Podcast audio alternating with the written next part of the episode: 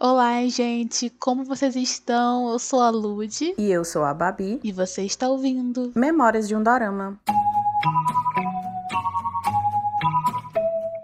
제시카 외동딸 릴리노 이시카고 과선배는 김치모 그는 이사촌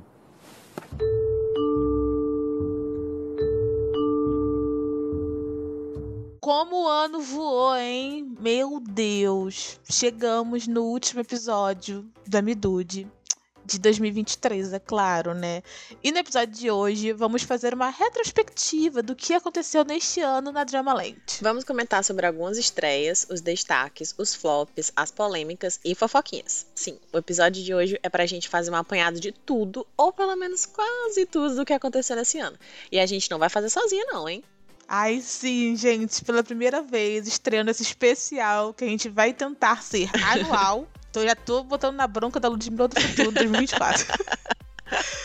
Ela que lute, é, não só de 24, mas de todos. é. A nossa retrospectiva vai contar com alguns convidados que vocês vão ouvir ao longo dos meses. Mas antes da gente começar, bora pros avisos. Antes de qualquer coisa, se você não segue o Midude no Instagram, vai lá seguir a gente, arroba Memórias no Dorama. E também segue no nosso Twitter, arroba Midude Podcast. E também não deixe de avaliar nosso podcast no streaming que você está ouvindo a gente agora. Deixa suas estrelinhas, ative o sininho, para não perder os episódios novos que saem toda quarta-feira. Não deixe também de compartilhar com seus amigos o Midude. Manda esse episódio para aquele dorameiro que quer relembrar de tudinho que aconteceu nesse ano. Gente, você sabe aquela, aquela retrospectiva do ano que tem na Globo? É o que vai acontecer aqui, entendeu? Então preste atenção. Não deixe também de compartilhar no seu Twitter, marcar a gente nos stories e tudo mais. E esse episódio não tem leitura de e-mail. Ah, mas também né, a gente leu um milhão de e-mails no episódio semana passada. Eu sei, gente. Mas nossa caixinha de mensagem tá aberta pra 2024, viu? Então, se você tiver alguma opinião sobre algum episódio que a gente fez, quer discordar, concordar, corrigir a gente, abrir seu coração, manda um e-mail pra gente no mdudepodcast.gmail.com. Os e-mails vão ser lidos só agora em 2024, só ano que vem agora. E fazendo piada de velha. Não, mulher, tu não fala a tua idade, mulher disfarça. Oh, meu Deus, tá bom. Sem ver pra ver.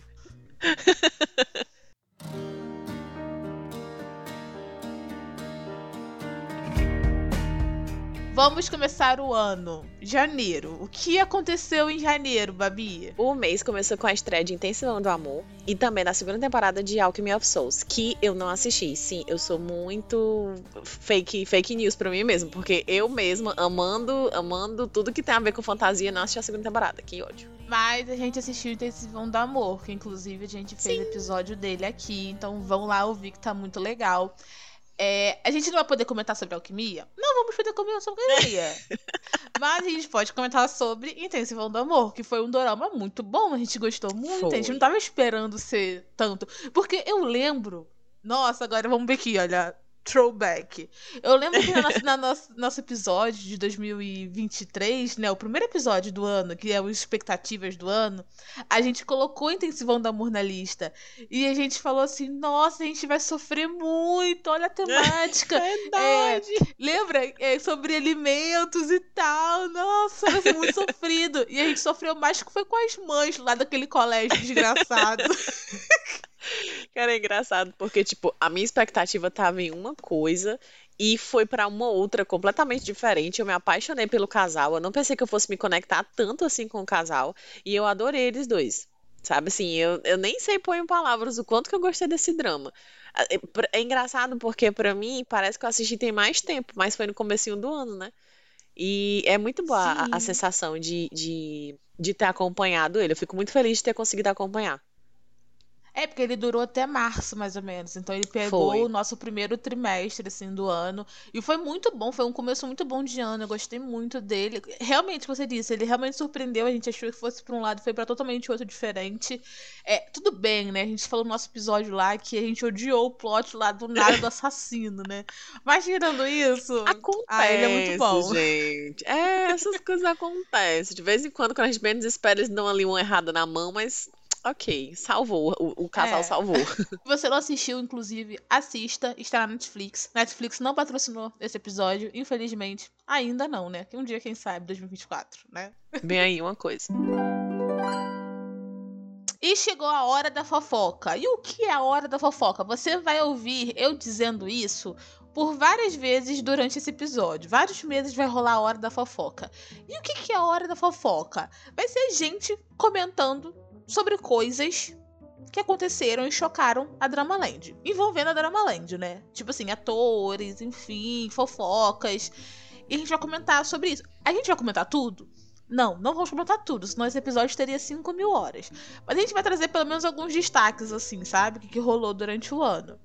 E a gente não podia começar também com outra fofoca. A não ser o anúncio do namoro que a Dispatch fez no ano novo. Que Ai, chocou gente. todo mundo. Ninguém esperava. Realmente foi tipo o surto. Que é uma coisa anual, né? Inclusive, Uhum. qual vai ser o casal que a Dispatch vai anunciar dia 1 de janeiro agora, hein? Não sabemos. Eu tô é ansiosa. Eu tô ansiosa. E você lembra qual foi o casal que a Dispatch anunciou no dia 1 de janeiro de 2023? Sim, foi a Yu e o Lee Jong-suk. Que, gente, sinceramente, simplesmente a coisa mais linda do mundo, sabe? Friends to Lovers. Eu não pensei que eu fosse gostar. Na verdade, nem imaginava os dois como casal, até ter os dois como casal.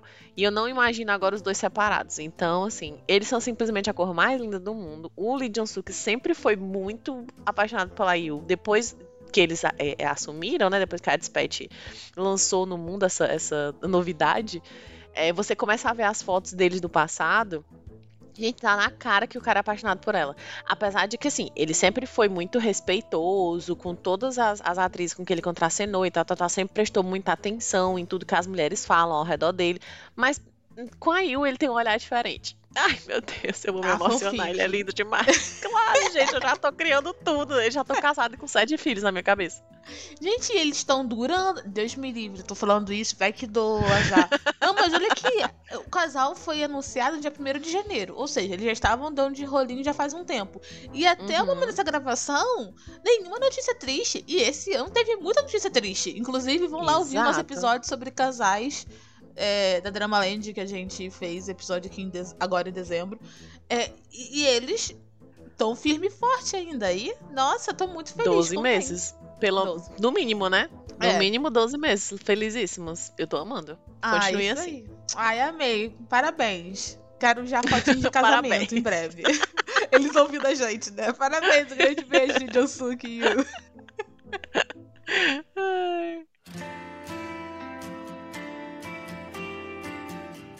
Agora vamos entrar no mês de fevereiro. O mês marcado por alguns flops, não vamos mentir. Talvez a gente traga polêmicas, ou talvez vocês concordem com a gente. Mas, antes da gente começar, vamos apresentar nossa primeira convidada. Vivi da página Dramolândia, por favor, se apresente para os nossos ouvintes. Oi, pessoal, aqui é a Vivi da Dramolândia. Muito bom estar aqui com vocês, falando um pouquinho da Dramolândia. É um lugar perfeito para vocês ficarem por dentro de todos os dramas do momento. Lançamentos, bastidores, notícias, aquelas resenhas sinceras e até um spoiler ou outro para deixar a ansiedade lá no alto. Se você é apaixonado por cultura asiática, assim como eu, e adora se perder nas histórias envolventes dos dramas, você está no lugar certo. Curte, comenta, siga lá, Dramolândia no Instagram. E é isso, vão lá seguir, não deixe, não dê pause. Só minimiza o que episódio, vai lá seguir no Instagram, Dramolândia. Vamos deixar até, inclusive, na descrição do episódio, o nome da Vivi, o arroba dela. Então vão lá seguir. E até comentar no último post lá, nossa, acabei de ouvir vocês no episódio de retrospectiva do Midude. Eu amei sua voz, Vivi. Pode falar. Comenta lá que a gente responde. Manda direct que a gente sempre responde. Apresentações feitas, né? Vamos começar agora a falar sobre fevereiro, como que foi. O mês foi até legal, né? A gente tem que ser justa. A gente teve Love to You, inclusive fizemos episódio sobre ele aqui no MDude. E também foi um mês responsável pela estreia da segunda parte de Island, o dorama que todo mundo se apaixonou pelo Chae Woo vestido de padre. Inclusive também temos episódio. Era só porque ela é padre, mas Eu juro, eu só lembro disso. Eu só lembro dele de padre. O resto eu não lembro mais nada. Me perdoa. É, o padre e a música, né? Que era sempre a mesma música. Ah, não sei que música era. Não. Era sempre a mesma música. Não, não, não é uma coisa relevante, não é uma coisa relevante aqui. Mas, Vivi, você viu algum desses dois? Love to Hate You. Love to Hate, né? Você viu, você curtiu. Eu curti principalmente a protagonista. Eu acho que o ponto, o ponto ápice ali foi a protagonista. Para mim, ela é uma mulher super forte. é, E eu acho que ela. é, ela sai de alguns clichês. Apesar de eu achar um pouco parecido com aquele Um Lugar Chamado Notting Hill e até aquele Uma Linda Mulher, eu achei que ela foi muito diferenciada e eu curti isso, tá? Eu gosto de coisas assim de empoderamentos de mulher. Então, eu, eu super recomendo o Dorama. Nossa, ela realmente foi uma das protagonistas mais fortes, né, do ano, assim, de É isso mulherão, aí. Eu assim. acho que ela e a Lição, né, que, que foi a outra também. Eu acho que foram as duas protagonistas Uhum, mais sim. fortes. Eu tenho ressalvas quanto a, a outra atriz, mas essa eu, eu gostei. Muito bom. E, o, e do padre do Chain-woo você não viu mesmo? Só achei ele gato de padre. E fiz vários stories dele de gato. Vai. Aquela coisa diferentona, sabe? Assim, totalmente diferente da casinha dele. Então, obviamente que ia chamar nossa atenção. Mas foi só isso mesmo, porque o resto. Não, o que eu vi de edit no TikTok desse, só do Chain-woo de padre. O drama, ele nem era o protagonista, mas era só edit do Chain-woo de padre. Então, a única coisa que eu gostei foi isso, foi de ver ele de padre, porque a imaginação vai longe, né? Tirando isso, não, não lembro a música, não lembro o nome do, da, da série, não lembro nada. Ai, gente, filhas de Fleabag. Mas A imaginação vai além. Ai. Vai! E também, né, falando de continuações, né, que Island foi uma continuação, né? Tô, também nesse mês foi a segunda temporada de Taxi Driver, que eu não vi até agora, infelizmente, mas eu gostei muito da primeira temporada, por isso que eu vou deixar aqui um disclaimer que eu vou, vou assistir a segunda temporada um dia, né, Babi? Cara, eu fiquei com muita raiva. Pois é, eu fiquei com raiva porque, tipo, a Taxi Driver ele entrou na minha lista de favorito, acho que, sei lá, na- no terceiro ou quarto episódio da primeira temporada. Eu gostei absolutamente de tudo dele, mas eu não assisti a segunda. Que tipo de fã sou eu? Que gosta, ama, coloca na lista favorita, aí chega a segunda temporada. e, Ah, ok, deixa aí. Mas, Babi, você não é a única, tá? Várias outras pessoas assistiram a primeira e não se engajaram para assistir a segunda. Eu não sei se ela não foi bem é, divulgada e tudo mais, mas assim, quase ninguém que eu conheço assistiu ou comentou ou Uhum. trouxe à tona ali entre as trends, entendeu? Então, assim, eu também não vi isso.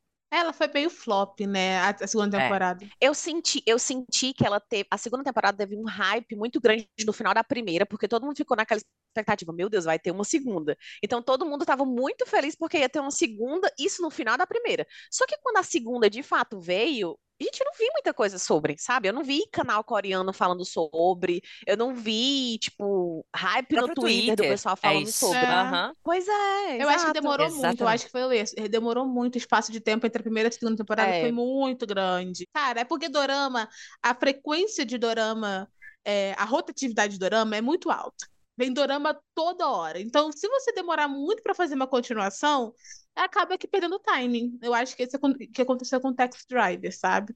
Eu concordo totalmente. E pra gente encerrar esse mês de fevereiro, o prêmio de decepção do, an do ano. Ops, tô, tô me adiantando aqui, foi mal, galera.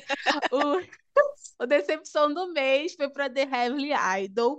E eu sei que teve gente que gostou, eu sei que eu vou receber hate, mas eu quero saber se você concorda comigo, Vivi.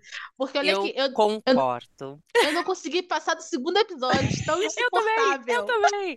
Então, assim, pra mim, assim, eu acho que o Kim Min é, Jun, né, ele veio de um dorama que fez muito sucesso. No final do ano passado, Sim. ele fez Business Proposal e Uhum. ele veio conquistando um monte de seguidor e arrasando. Então, a gente estava com uma expectativa muito grande para esse, para esse drama.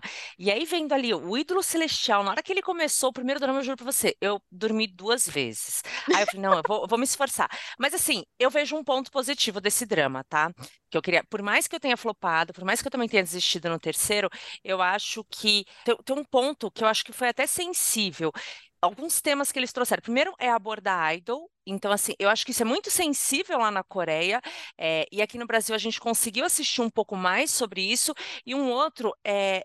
Eles trouxeram muito tema de saúde mental, com falando de que algumas doenças não podem ser tratadas ou curadas de forma física. Isso para mim foi diferenciado. Então, assim, do que eu li e do que eu consegui assistir, esses foram os pontos positivos desse drama para mim. Nossa, e foram pontos bem grandes, hein? Porque eu, eu não vi nenhum deles. Se eu tivesse falado, eu ia falar. Consegui nem perceber eles. Mas tem gente que ama, tá? Tem gente, mas eu posso falar que tem gente que ama, que eu acho que é porque ama por causa dele, porque Dorameira passa pano pra ator bonito. Obviamente. Eu conheço meu povo, entendeu? Sim. E eu acho, Babi, que ele cai no nosso, no nosso, na nossa problemática que a gente sempre fala aqui no podcast, que é tem atores que só brilham quando são coadjuvantes. Quando É eles viram verdade. protagonistas, é. Eles não- se não bate. perdem. Não, Sim, Desanda. concordo. Desanda tudo. Eu acho, eu acho que eles apostaram justamente por isso, sabe? Por ele ter sido tão bom. Porque, tipo, em Business Proposal, em alguns momentos, eu achava que ele era o protagonista. Porque ele estava tão bom, era uma química tão boa, a história dele era tão interessante que eu jurava que ele era o protagonista. Só que quando chegou o momento dele, de fato, de brilhar, não escolheram um roteiro muito, né? Aquela coisa. Vamos culpar o roteiro, não vamos culpar o moço, não. Não, e assim, o roteiro, eu acho que eles colocaram o protagonista numa inocência trivial, assim, que deixou até esquisito, sabe? Em alguns Uhum, momentos. Não sei se sim, você viu isso no começo. Concordo. Então, assim, eu acho que o enredo e o roteiro não colaboraram para ele. Eu acho que ele é um bom ator, mas eu Uhum. tenho dúvidas realmente se ele pode ser um protagonista. Eu concordo com você, viu, Lud? E agora, pra gente encerrar nosso mês de fevereiro, né? A gente não podia encerrar ele sem uma fofoca. Vamos fazer a nossa hora da fofoca. Qual foi a fofoca mais quente desse mês? E, gente, a fofoca é meio pesada? É meio pesada.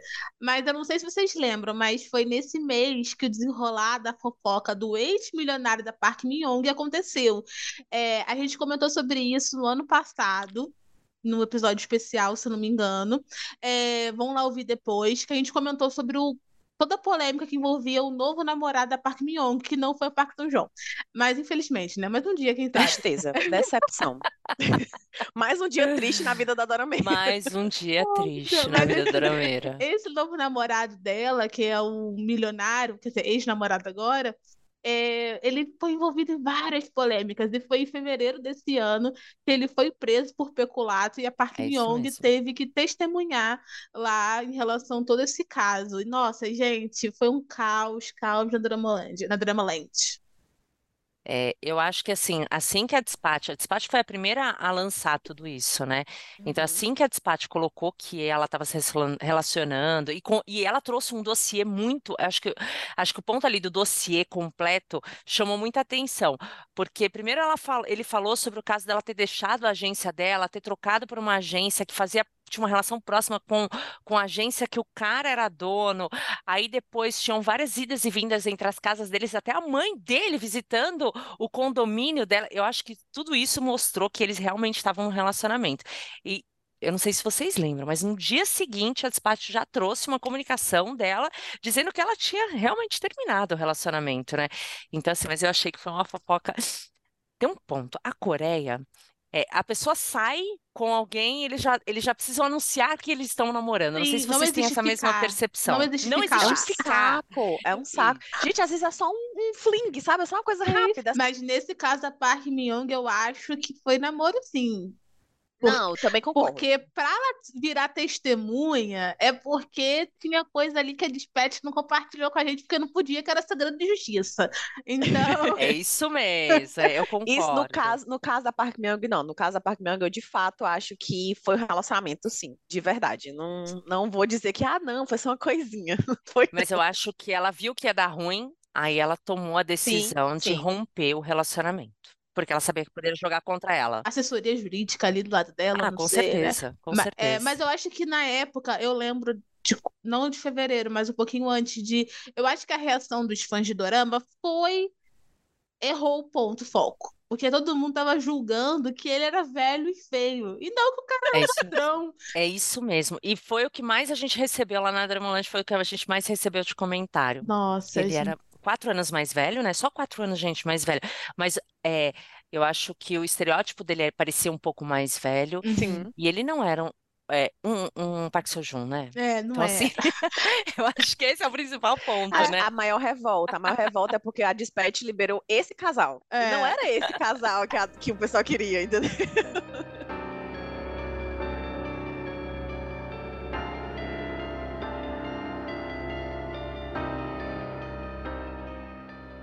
Ok, fevereiro não foi lá essas coisas, mas março se garantiu, viu? E foi na vingança e na ação de mulheres poderosas. Olha, se você me disser que não viu The Glory, você mentiu. Foi em março que estreou na Netflix a segunda parte de The Glory, o Doramon da Song Kyun Kyun, o- a, a segunda parte do Casal Song, né? Que sempre pra mim vai ser a segunda parte do Casal Song. E também que o Buksum, o filme de ação da Jeon Dong-yeon. É, os dois estão disponíveis na, na Netflix e também temos episódios dedicados aos dois.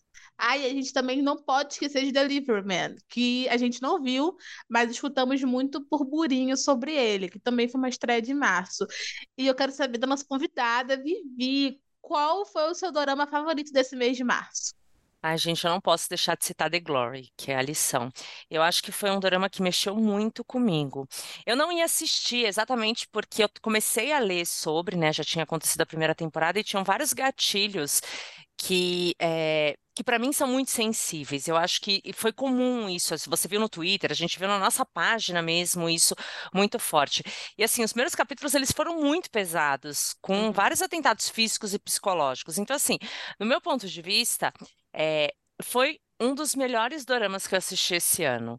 É, primeiro, porque a direção de arte e fotografia foram excepcionais, e segundo, que um enredo muito bem construído, claro, mas que eu vi realmente uma atuação da Song Hye Kyo boa. Até então, eu não gostava dela como protagonista ou, ou apresentando outros doramas ali. Para mim, foi uma atuação esplêndida, como eu nunca tinha visto em nenhum outro drama.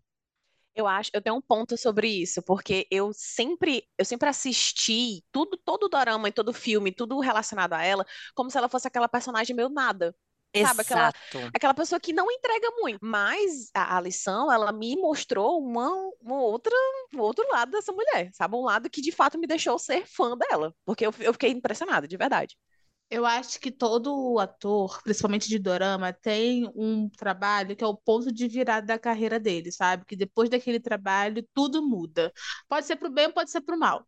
Mas eu acho que pra Song, esse foi pro bem. Eu acho que esse dorama foi a chavinha, assim, que virou na carreira dela, que ela se colocou em outro patamar. Eu acho que agora ela abriu uma porta para ela fazer outros tipos de, de doramas, outras histórias mais sérias, que papéis mais dramáticos e que ela se arrisque nisso, sabe? Porque realmente eu concordo com vocês, ela era meio meia boca. A ca- a carreira dela é meio meia boca, Uhum. sabe? Ela é meio Isso acontece muito com aquela atriz, Babi, de My Name, eu esqueci qual é o nome dela. Antes de My Sim, Name, sim. ela não era nada. Aí My Name virou a chavinha que ela só fez dorama uau. Eu acho que isso que vai acontecer com a Song. Eu acho que ela The Glory foi pra mim a grande promessa dela e ela agora, nossa, se esse esse episódio envelhecer mal, se os próximos doramas forem ruins, gente, eu vou ficar muito triste. Pelo amor de Eu vou ficar também, porque eu acho que ela segue uma, uma consistência única na interpretação que não me agrada. Uhum. Eu queria ver ela sofrer mais, eu queria ver ela interpretar melhor, eu queria ver ela é, amar mais. Parece que é sempre consistente. Sim, Uhum. sim. Eu, eu, eu tenho, eu tenho essa sensação também, sabe? E o que eu acho legal é porque ela mostrou pra gente vingança, ela mostrou pra gente drama, e ela mostrou pra gente um pouco de eh, luto. Luto que ela estava sentindo por ela, luto que ela estava sentindo pela vida, luto que ela estava sentindo por absolutamente tudo que aconteceu. Então, assim, foram três coisas que ela deu pra gente que a Coreia só não aproveita se ela não quiser. De É isso verdade. mesmo. Eu acho Concordo. que realmente ela foi espetacular. E na mesma vibe da personagem da, da Song em The Glory, a gente tem aqui o Buksum, que foi um filme, não é um dorama, mas foi um filme que surpreendeu todo mundo, porque foi é, com a atriz de Intensivão do Amor, que a gente falou em janeiro aqui nesse episódio, que ela interpretou duas personagens completamente diferentes. A gente viu uma mãe adotiva ali fofinha, boazinha, que fazia tudo para para o filho, né, para a filha, no caso, é, conquistar os seus sonhos, ser a melhor pessoa. Aí do nada a gente vê uma assassina em que o Buxum, a mulher com uma katana matando todo mundo, aquelas cenas teatrais muito bem coreografadas. E eu acho que, nossa, esse filme é, me surpreendeu muito. Eu não esperava mesmo ver essa atriz daquele jeito. A John Wick coreana, né? Gente, eu não captei. Qual é esse filme? Você não viu esse filme? Vivi, Eu não vi. você vai Qual é o esse filme? Kill Buksum, o nome do Kill filme. Buksum. Ai, não vi, Kill gente. É o, o nome do filme é o nome dela. Sim. Ele, esse filme é muito bom, sério, O sério. Kill ele é é, muito, uma muito bom brincadeira, né? Porque Kill matar, né? Aham, Mas aham. enfim, vai acabar essa gravação, você vai ver, Vivi. Porque esse filme é Não, muito. pelo amor de Deus. Eu vou ver hoje.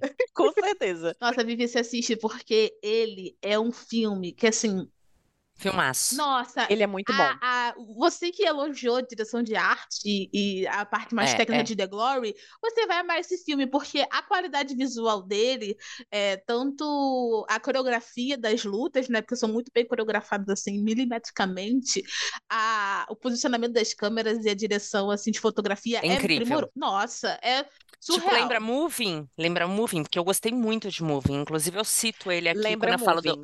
Porque Moving é maravilhoso. É, é- é exatamente o que você falou.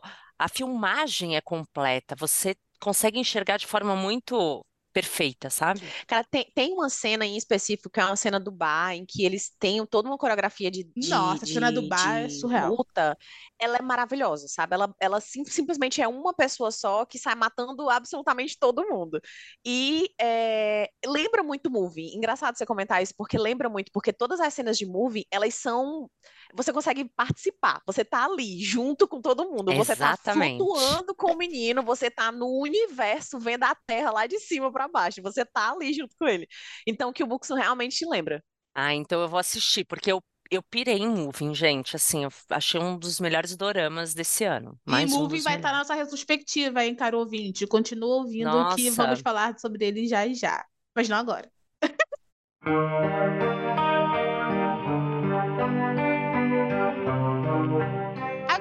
vamos entrar no mês de abril. Um mês dividido entre hype e flop. Abril teve fofoca de relacionamento e ainda teve um dorama que entrou na lista de favoritos da nossa convidada de agora, hein? Oi, pessoal, eu sou a Andy, sou do canal Colmeia. Tô muito feliz de estar aqui de novo com vocês. E sim, abril pra mim foi o mês que marcou o melhor dorama do ano. Quando eu assisti The Good Bad Mother, eu sabia que seria o meu favorito do ano e ninguém foi capaz de destronar esse reizinho dos doramas de 2023 pra mim. Foi incrível. Almo que a Andy já deu até spoiler do, do final desse podcast. Mas, mas vamos lá, vamos começar do começo, né? Os destaques desse mês de abril foram a estreia da segunda temporada de Duty After School, que nós fizemos aqui um episódio sobre ele aqui no MDude. Acho que a gente foi as únicas pessoas que assistiram, né? Do After School. Ai, meu Deus. Assistiram e tentaram falar bem, Sim. né? Também tem essa, esse extra. É, E também teve a estreia de The Good Bad Mother. E o Lee Do-hyun, gente, ele foi o, a estrelinha do primeiro semestre de 2023, né? Verdade. Porque ele, ele saiu de The Glory, que a gente acabou de comentar, né? Com a Vivi em março, pra um doramão em The Good Bad Mother. A Andy já deu um pequeno spoiler, né? De que o The Good Bad Mother foi pra ela, foi o favorito, não só do mês, como Eu do ano. consigo. Mas me diz aí o que, que você achou dele. Assim, bem brevemente. Entendam que aonde eu vou, eu tenho que panfletar The Good Bad Mother, por isso que eu me antecipei, entendeu? A parada pra mim é que eu acho que ele tem tudo, sabe? Ele tem muito drama, ele tem é, é, romance, ele tem ação, ele tem mistério. Cara, ele é muito completo. Os personagens são muito carismáticos, então assim, foi realmente o meu queridinho. É, ele é o grande destaque do mês de abril, mas pra mim é o grande destaque de 2023 também. Eu espero que ganhe muitos prêmios porque merece. E pra mim foi uma excelente despedida do Lee Dong-hyun pra ele ir pro exército, tá? E, e Babi, você viu The Good Bad Mother? Porque eu já vou adiantar que eu não assisti. Não assisti, Vocês mas. erraram muito! Cara, mas foi muito. sem vergonhice. Foi sem vergonhice minha, sim, sabe? Porque, tipo, eu vi o hype, eu, eu vi antes do hype. Eu via, tipo, primeiro, eu vi um edit no, no TikTok do primeiro episódio e achei assim, ó, sensacional. Eu gosto muito do, do Idon Ryu, então, assim, não tinha nada que me fizesse, ah, não, não vou assistir agora, vou esperar depois. Aí depois eu esqueci. Simplesmente. É, é, pra mim não me brilhantou meus olhos, eu confesso. Tipo assim, inclusive, não sei se é ruim nem se é bom, então não vou nem poder massacrar ou elogiar ele aqui. Mas, é, quando eu- meus pais assistiram esse dorama, inclusive falaram assim: Nossa, você vai amar esse dorama. Aí eu fui assistir um trechinho com eles, eu falei: Hum, não é minha vibe. Não Acho no que não momento. vou amar. a gente, a, gente, a gente já falou sobre isso aqui, que dorama é de vibe, Total. é de mood, é de época. É. Então, tipo assim, na, na- quando eu fui assistir, assim, lá em abril e maio, assim, que eu assisti um trechinho, eu não tava na vibe, aí não me abrilhantou os olhos. Eu achei, tipo assim, hum, não sei. Eu acho que eu tava muito com o Lido Hyun de The Glory ainda na minha mente. Aham, Com aham. o médico gado, médico cachorrinho, cadelinha pela. pela protagonista, que eu acho que eu tinha que limpar assim a imagem. Mas assim, fica aqui o destaque que o personagem que ele faz em The Glory é bem mais simples, né? E é- aqui em The Good Bad Mother ele tem tantas é, é, nuances, porque tem o momento antes dele sofrer o acidente e depois o momento dele sofrer pós-acidente, que assim, é, você vê o quanto esse ator é bom, sabe? Eu acho que isso é mais um motivo de, de, de eu ter gostado tanto desse drama, cara. Cara, e detalhe. Ele foi versátil. né? Pois é, e tem um detalhe muito grande nele. Eu acho que é, ele interpretando o papel dele em The Good Bad Mother foi melhor do que ele interpretando Youth of May. E Youth of, Youth of May, que eu não sei falar o nome, gente. Mas enfim, é, ele ganhou o prêmio de melhor ator.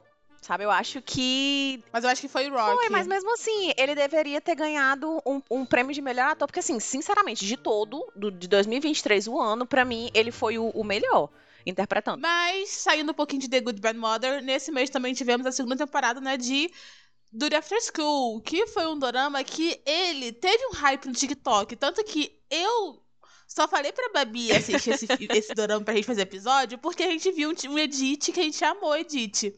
E, Andy, você viu Duty After School? Não vi. Olha, tá vendo como que é as coisas? Eu sou julgada quando eu não vejo The Good Bad Mother. Não, justo, justo. É justo.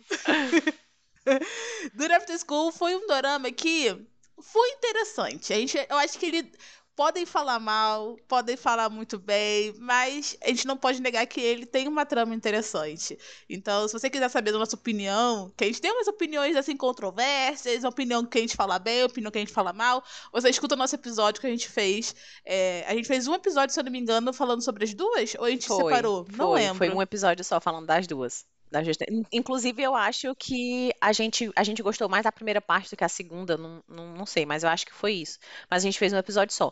Uma coisa que eu gostei de Duty After School é porque, assim, diferente de todos os, os, os dramas, porque a gente tá falando de um mundo pós-apocalíptico, tá? Aconteceu um desastre. E aí vocês vão saber mais escutando o episódio. Mas, basicamente, é, o que eu gosto é porque não foi zumbi, não foi alienígena, alienígena, né? Vamos dizer, alienígena ET de, de, de ET, literalmente. É, foi, foi totalmente diferente. Pra mim, ele, ele, ele fugiu do- daquele padrão de fim do mundo, que é sempre um, um vírus, é, todo mundo virando zumbi, ou uma explosão.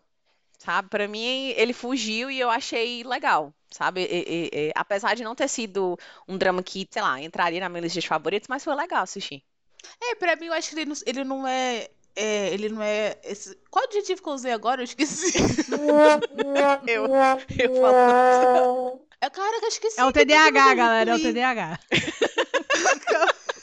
É, pra mim, ele não é interessante nem porque é diferente o fim do mundo. Pra mim, eu acho que ele é interessante porque eu não lembro de nenhum filme ou dorama, tirando All of Us Are Dead, tá, galera?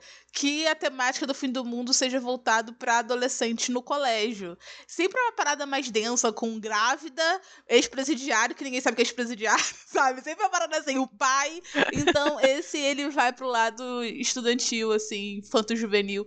Eu achei interessante por causa disso, pra gente ver como que eles são forçados a amadurecer e mudam bastante. Mas agora vamos pra hora da fofoca. Qual foi a fofoca mais quente de abril? Não sei se vocês lembram, mas foi nesse mês que a Dispatch lançou a fofoca que o Lido Hyun. Gente, eu falei que a março e abril era o mês do Lido Hyun, gente. Pro bem ou pro mal. Mas foi nesse mês que a Dispatch anunciou que o Lido Hyun tava namorando a Lin Ji-yoon. Que era a vilã de The Glory. Não sei se vocês lembram, aquela que fazia bullying com a nossa song A feminina. meteorologista, né? Uhum. isso, a meteorologista.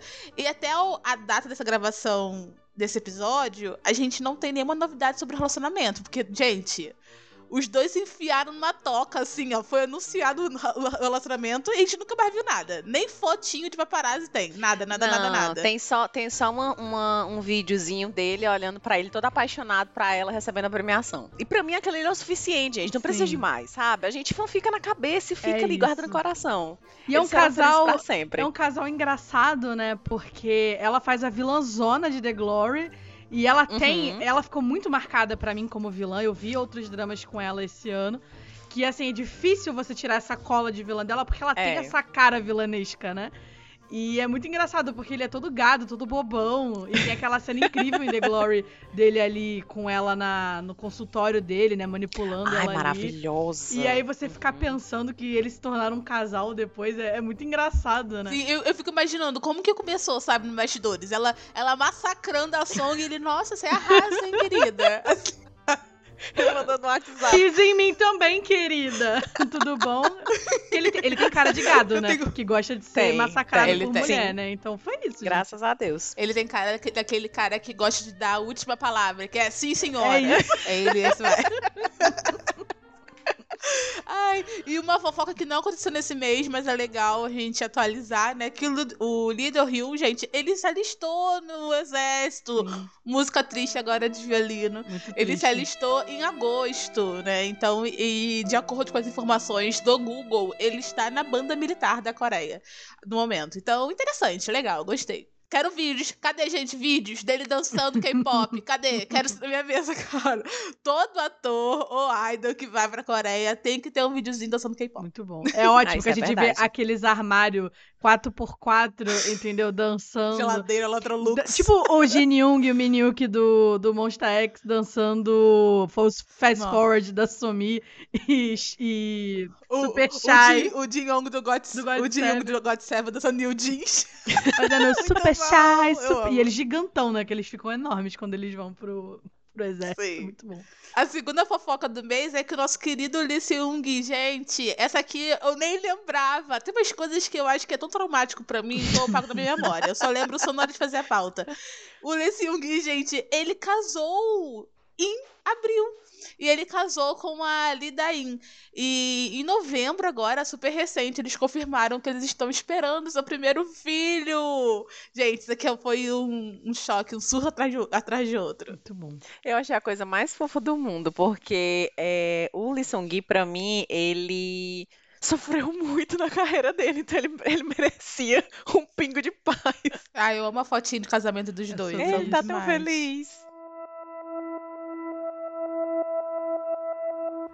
Olha, maio foi um mês interessante, viu? Porque teve spin-off que parecia lenda urbana, porque ninguém esperava que realmente fosse acontecer. E também teve o retorno do Kim Won-bin. Deixa eu refrescar sua memória, ouvinte. Foi em maio que rolou a estreia de Black Knight e o spin-off do Barraposão, Tale of Nine Tail 1938. Mas antes da gente falar sobre eles, nós precisamos anunciar a nossa nova terceira convidada deste especial de fim de ano, né? Pode se apresentar, Ju.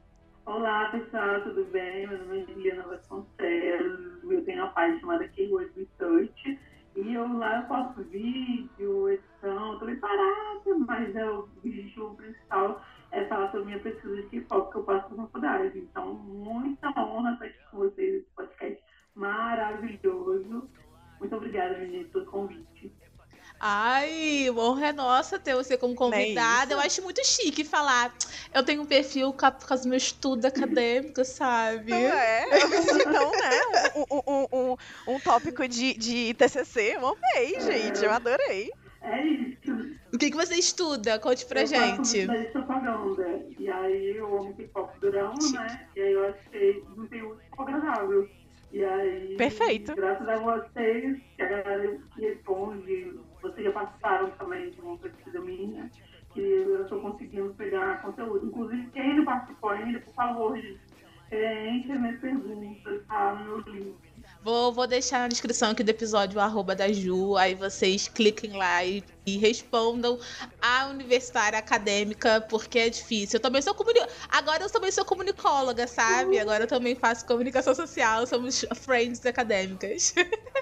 É, Mas vamos lá, voltando ao nosso episódio, nossa retrospectiva 2023. Eu quero saber de você, Ju. Você viu algum desses doramas que a gente comentou? Qual você mais gostou?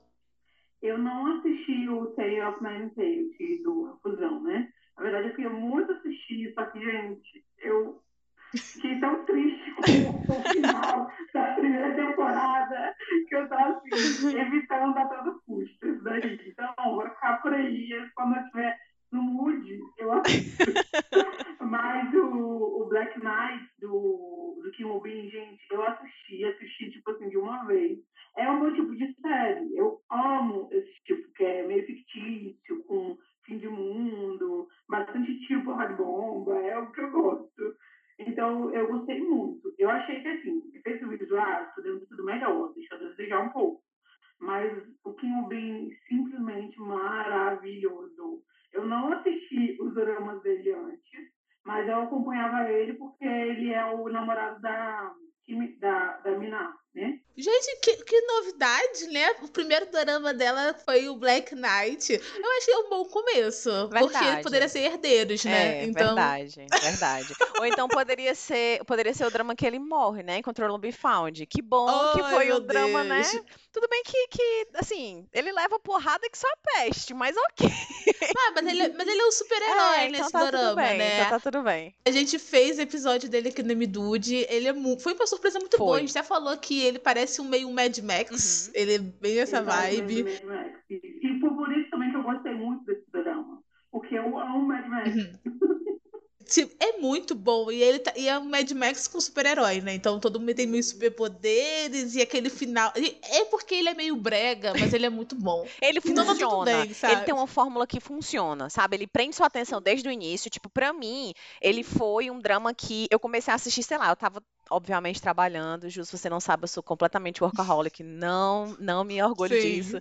Mas geralmente eu assisto Dorão enquanto eu tô trabalhando. É tipo minha válvula de escape. Então, eu tava, sei lá. 11 horas da noite fazendo alguma coisa, e aí a gente tinha que ver, né, por conta do, do, do M-Dude. Aí eu, cara, mas pegou minha atenção de uma forma que eu não consigo explicar. O primeiro episódio pra mim foi assim, clique. Sabe, tem Sim. alguns É dramas que. Crítica. Pois é, tem alguns dramas que demoram um pouco pra eu pegar, sabe? Assim, se vou ser sincera, eu vou dando aquela insistida, insistida até pegar o ritmo. Mas Black Knight não foi esse tipo de drama. Eu peguei, tipo, no primeiro episódio já, já me pegou demais. E também ajuda que ele é curto, né? Então, tipo É. assim, os episódios são curtinhos, não tem tantos episódios assim. E é um, um, um colírio pros nossos olhos. A gente, até o menino, até o menino, até o elenco lá que não toma banho é, bonito, É, sabe? sabe? Então, É fácil assistir por conta disso. Mas eu acho que assim, eu gostei muito dele porque ele fala da crítica social de uma forma mais é, dinâmica, sabe? Sim. Não fica aquele negócio muito forçado. É porque envolve super-heróis, super força e tudo mais. Eu acho bem dinâmico o drama. Também que é curto, né? Eu acho que eu, eu gosto desse formato de série que é- tem poucos episódios que é mais rápido, assim. Porque como é quase que um filme, você faz que às vezes o filme não consegue propor o suficiente o entretenimento que você quer. Uhum. Aí acaba que essas séries mais curtas te dão esse gostinho de quero mais, que a gente sim, verdade, verdade. Ah, e foi tudo. E- e- a gente não vai poder falar sobre Tale of the Night Tale, porque a gente não assistiu. É, quer dizer, eu não, Babi não, Não, assistiu, né? não. Eu também não assisti. Então, não podemos falar sobre isso. Raposão fica pra próxima. É, é, é porque, tipo assim, eu acho que você, se você for ouvinte assíduo, você já vai saber que eu sou talvez um pouquinho inimiga da fantasia. Então, você sabe que eu não ia assistir isso, né? Não ia, gente, foi mal. Eu sou a cota de fantasia desse podcast. Pois é, eu também, mas eu não assisti porque eu sou bocó mesmo, sabe? Não me deu assim uma vontade, aí eu, ah, vou deixar pra depois. Acabou não vindo depois. Ta- talvez seja porque mais a gente tava em ressaca. Teve um mês que a gente ficou muito ruim de dorama, que a gente inventou episódio aqui, talvez seja maio, não lembro. Dito isso, vamos para a nossa fofoca do mês. E essa fofoca é fofoca de polêmica. Porque em maio, o dorama Bora Débora estava sendo exibido, né? E durante seu nono episódio, a protagonista acabou relacionando. Ai, gente. O campo de concentração de Auschwitz. Sim, gente, aquele campo de concentração onde milhares de judeus morreram durante o nazismo na Alemanha. Ela associou isso enquanto ela destacava a importância do autocuidado, sabe? De cuidado de pele. Ai, sinceramente, isso pegou muito mal, obviamente, né? A produção do Dorama pediu desculpa nesse mesmo mês. Mas, sei lá, eu fico parando pra pensar, como que isso passou na mesa do roteiro? Como... Porque, tipo assim, Dorama, gente, não é só uma pessoa que escreve. São várias, é uma mesa, uma sala de roteiristas. E eu fico imaginando alguém dando essa sugestão e todo mundo. Ah, Vai ser legal. uma ótima ideia fazer isso, gente. Vamos, com certeza, todo mundo vai amar. Não, mas sabe que eu fico triste? É porque eu fico. A, a protagonista do, do Bora Débora é por, ela, ela é muito boa. Mas ela só pega série que tem alguma coisa polêmica, gente. E aí, coitada. É, todo mundo mal dela, tadinho. Não, ela, eu gosto dela também. Ela, inclusive, ela é integrante do Girls' Generation. Eu gosto dela, não acho ela ruim. Só que, pelo amor de Deus, gente. Que isso? Só um é pingo o, de senso. A maldição do, do, do de Chan-wook toda de novo? Tá? Como assim? gente, é, é isso que a Gabi falou. Não teve um pingo de senso, cara. Como você vai atribuir uma parada que foi, tipo assim, tão séria na história da humanidade com um assunto, assunto tão frívolo? Ah, sinceramente. Isso aqui desgastou-me. Inclusive, eu tava pensando em assistir esse dorama. Aí, quando saiu essa polêmica, eu falei, Babi, vamos assistir mais Ah, não. pra quê? Ah, Não a gente vai fazer até episódio. Vamos nem dar chance, vamos nem dar chance. Só vai, só passa. Não.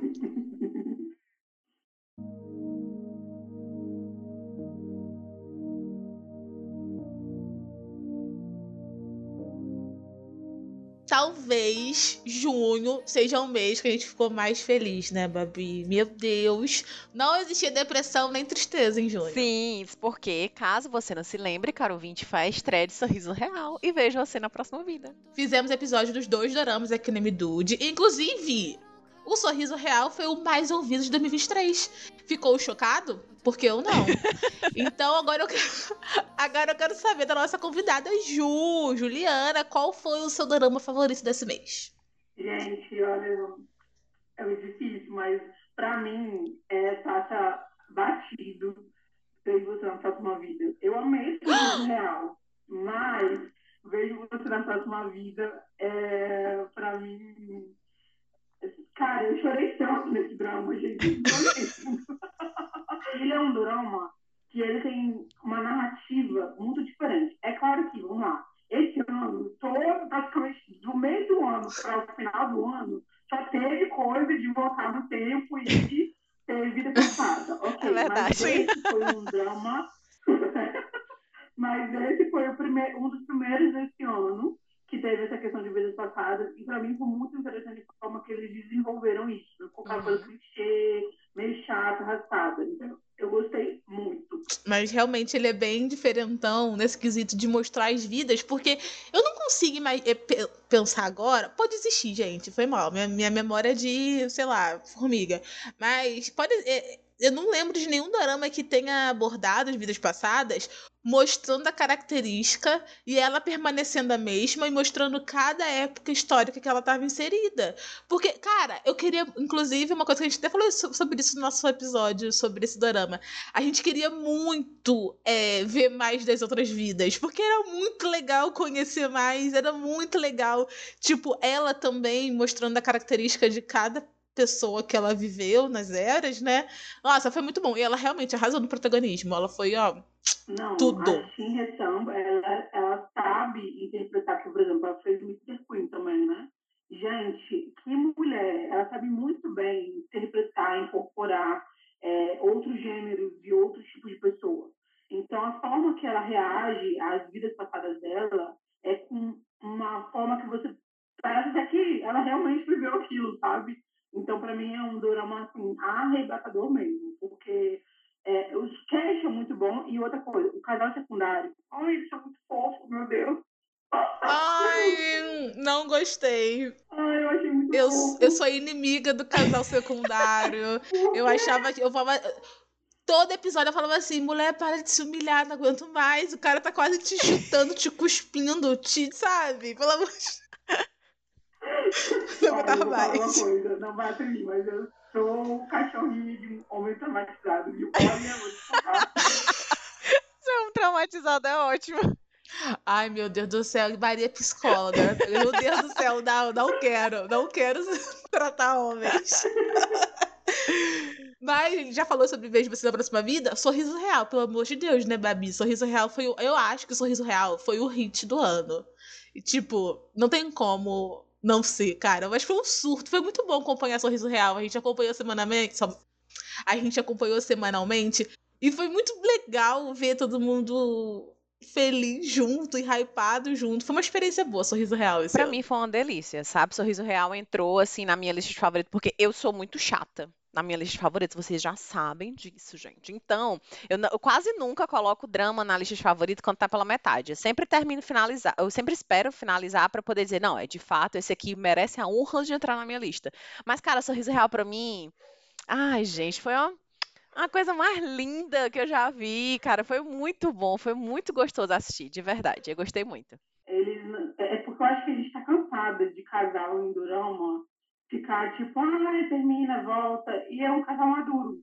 Sim. Então você tem gosto de assistir o drama, cara. Casal que tem comunicação, sabe? Olha que coisa linda, maravilha. Existe, existe luz. A gente teve vários casais. é, vários não, né? É porque era minoria, mas eu tô vendo que tá se tornando maioria agora. Que a gente tá vendo com mais frequência casais assim, porque, inclusive, te- na reta final, na reta final a gente tem mó medo que o, o, o pai vai lá fazer aquele esquema, a gente, ai não. Aí no episódio seguinte, nada aconteceu. Ai, que bom. Então, tipo, Era só um muito susto, obrigada. só um susto, sabe? Que é, o que é a Dorameira ser um Sim. susto na vida dela. Exato. Muito obrigada, Coreia, pelo mínimo. Ai, sorriso real foi, foi hype? Foi hype, mas também teve polêmica. Uhum. Hora da fofoca. Esse mês, como o mês de maio, também teve polêmica. Eu acho que a Juliana tá trazendo polêmica na nossa fofoca, porque os dois meses dela que ela participou teve polêmica de dorama. E sim, gente, mais uma vez a produção teve que se desculpar publicamente e eu vou te contar por quê. Sorriso Real, como a gente acabou de falar, foi o favoritinho da Drama Land em junho? Foi. Mas também rendeu polêmica. Isso porque a representação do Príncipe Samir, que foi interpretado pelo ator Anupam. Ai, gente, infelizmente não vou saber. É o ator indiano de Round Six. É, o personagem dele em Sorriso Real foi retratado como um mulherengo que adora beber. E isso foi contra a cultura da Arábia Saudita, né? Já que o país tem uma restrita regulação sobre o álcool e a venda de bebidas é proibida lá. Isso atraiu muito hate para os protagonistas de Sorriso Real na época, vindo de internautas dos Emirados Árabes Unidos, Egito e da própria Arábia Saudita. Eles deram uma avaliação negativa em plataformas oficiais para o Dorama, lotaram a seção de comentários dos atores no Instagram com xenofobia, e assim a produção do, Dorama emitiu uma nota né, de pedido de desculpas e ficou por isso mesmo. Aí voltou tudo normal e foi exibido, e é isso. É, eu acho que, tipo assim, eu acho o incômodo válido. Acho. Eu também não gostaria que o Brasil fosse representado de uma forma errada, como que já é, inclusive, né? Como a gente vê isso é. em Duna. Eu não gostaria, não gostaria. Só que eu acho que os caras pisaram a mão, sabe? Pra que ficar indo no Instagram dos protagonistas, sendo que eles não são os roteiristas do dorama? É meio sem noção. Cara, mas sabe o que eu acho também? Eu acho que, que a Coreia errou um pouco em usar uma pessoa de verdade, sabe? Eles poderiam ter Hum. usado um príncipe de mentira. Não precisava ter usado uma Hum. pessoa. Porque assim, eu acho que eles se doeram mais porque é, eles estavam usando a realeza deles. Então, assim, eles pegaram um príncipe de verdade que existe e tacaram em um cenário em que eles fizeram a interpretação do cara. Entende? Eu acho que eles se doeram mais por conta disso. E toda vida que tem esse negócio de, de- pelo menos onde tem monarquia, né? O pessoal é muito desesperado. É o rei na, é o Deus no céu e o rei e, a rainha na terra. Então eu acredito que eles tenham se doído mais por conta disso. Sabe? Mas assim, eu acho correto a ação que, que, a- que, que fizeram, que, que tiveram com a Coreia? Não, não acho. Eu acho que foi, assim, não tem necessidade, porque assim, eles não estavam querendo menosprezar alguma coisa do tipo, se encaixava com a história, se encaixava com o roteiro. Então, assim, eu achei totalmente sem noção. Mas eu acho que o único erro Foi desproporcional, Pois né? é, foi. Eu- Eu achei, sabe? Porque assim, eles não estavam ridicularizando, sabe? Em nenhum momento eles, eles falaram mal do país. Era só a atitude do cara, que era assim. Então, eu não vejo problema de verdade nisso acontecer. Eu acho que o único erro da Coreia foi usar uma pessoa de verdade. Só. Poderia ter usado uma pessoa de mentirinha. É que, tipo assim, eu não vou falar se eu vejo problema ou não, porque eu não sou do Emirados É. Árabes. Também. Então, tudo bem. Mas eu vou falar que eu acho que, tipo assim, há outros meios de você demonstrar seu descontentamento sem ser xenofobia Concordo. e racismo e xingar os Concordo. outros. Você pode realmente. Eu acho que essa atitude de avaliar negativamente nas plataformas eu acho que é uma atitude boa, porque chama a atenção dos produtores, chama a atenção do povo que põe dinheiro no, no- na produção. Então eu acho uma atitude legal pra chamar atenção. Agora, xingar os outros, que não tem nada a ver com isso, eu acho meio coisa de otário. é, também acho. Foi mal. Então, tipo. Também acho.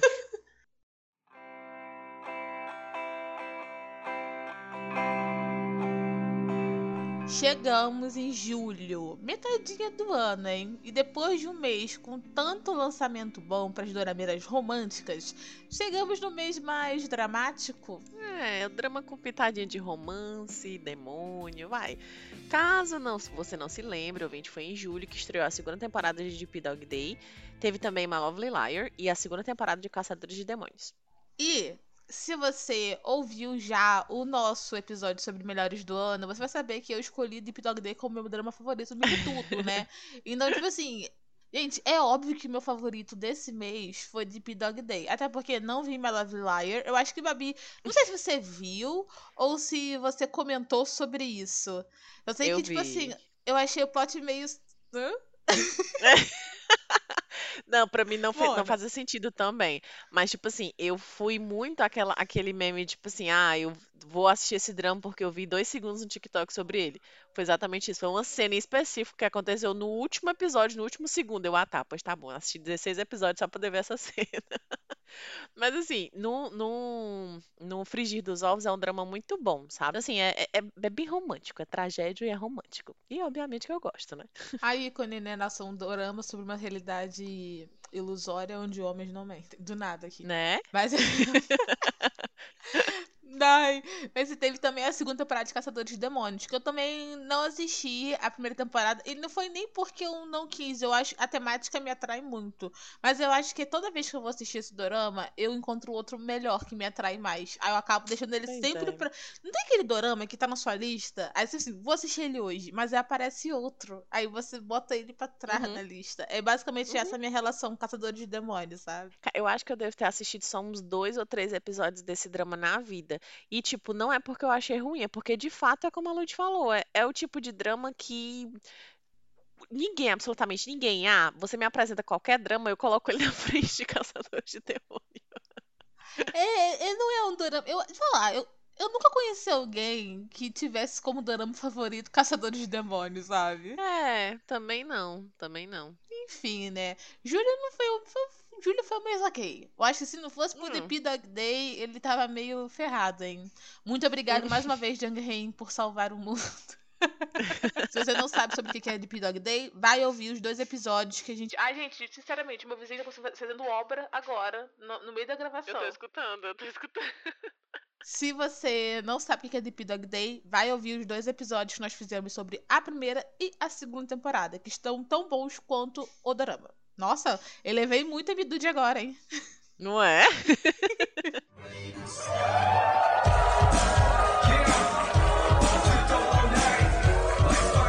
Chegamos em agosto, o mês que a Netflix e a Disney brigaram pra disputar a atenção das dorameiras. Foi nesse mês que a gente teve a estreia de Mask Girl, que fizemos episódio aqui no Bidude, e também Moving. O favoritinho de todos, né? Porque Moving está sendo mais falado do que não sei nem o quê. Disney trazendo bons doramas esse ano, né? Não é? Porém, eu quero saber, Andy, qual foi o seu drama favorito de agosto? Assim, apesar do masoquismo, Mask Girl, né?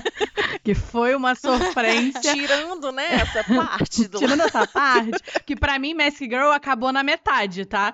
Assim, Sim, vocês vão saber, vocês vão saber o que, que eu tô falando, mas pra mim ele acabou ali, felizes pra sempre, e é isso, tá? Eu ignoro. Ela nunca reencontrou aquela velha. Não, eu ignoro, ignoro tudo que aconteceu depois. Mas Sim, foi um tá drama. ótimo, concordamos. É isso, foi um drama que me impactou muito. Assim, eu não esperava. Eu vi muito pela Nana, porque a Nana foi uma das minhas primeiras ultimates no K-pop, né? No After School. Então eu vi muito por ela. Eu não cheguei a ver trailer nem nada. Então eu fui muito cega. Então vocês imaginem a minha cara quando as coisas começaram a acontecer.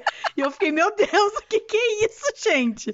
O que é que eu tô assistindo, meu Deus, eu tenho nove anos. É isso. Mas assim, me impactou muito, assim, é muito pesado, mas me impactou positivamente pelo nível de produção, de pauta e de reviravoltas e da atuação da Nana, que eu acho que ela amadureceu muito como atriz, né?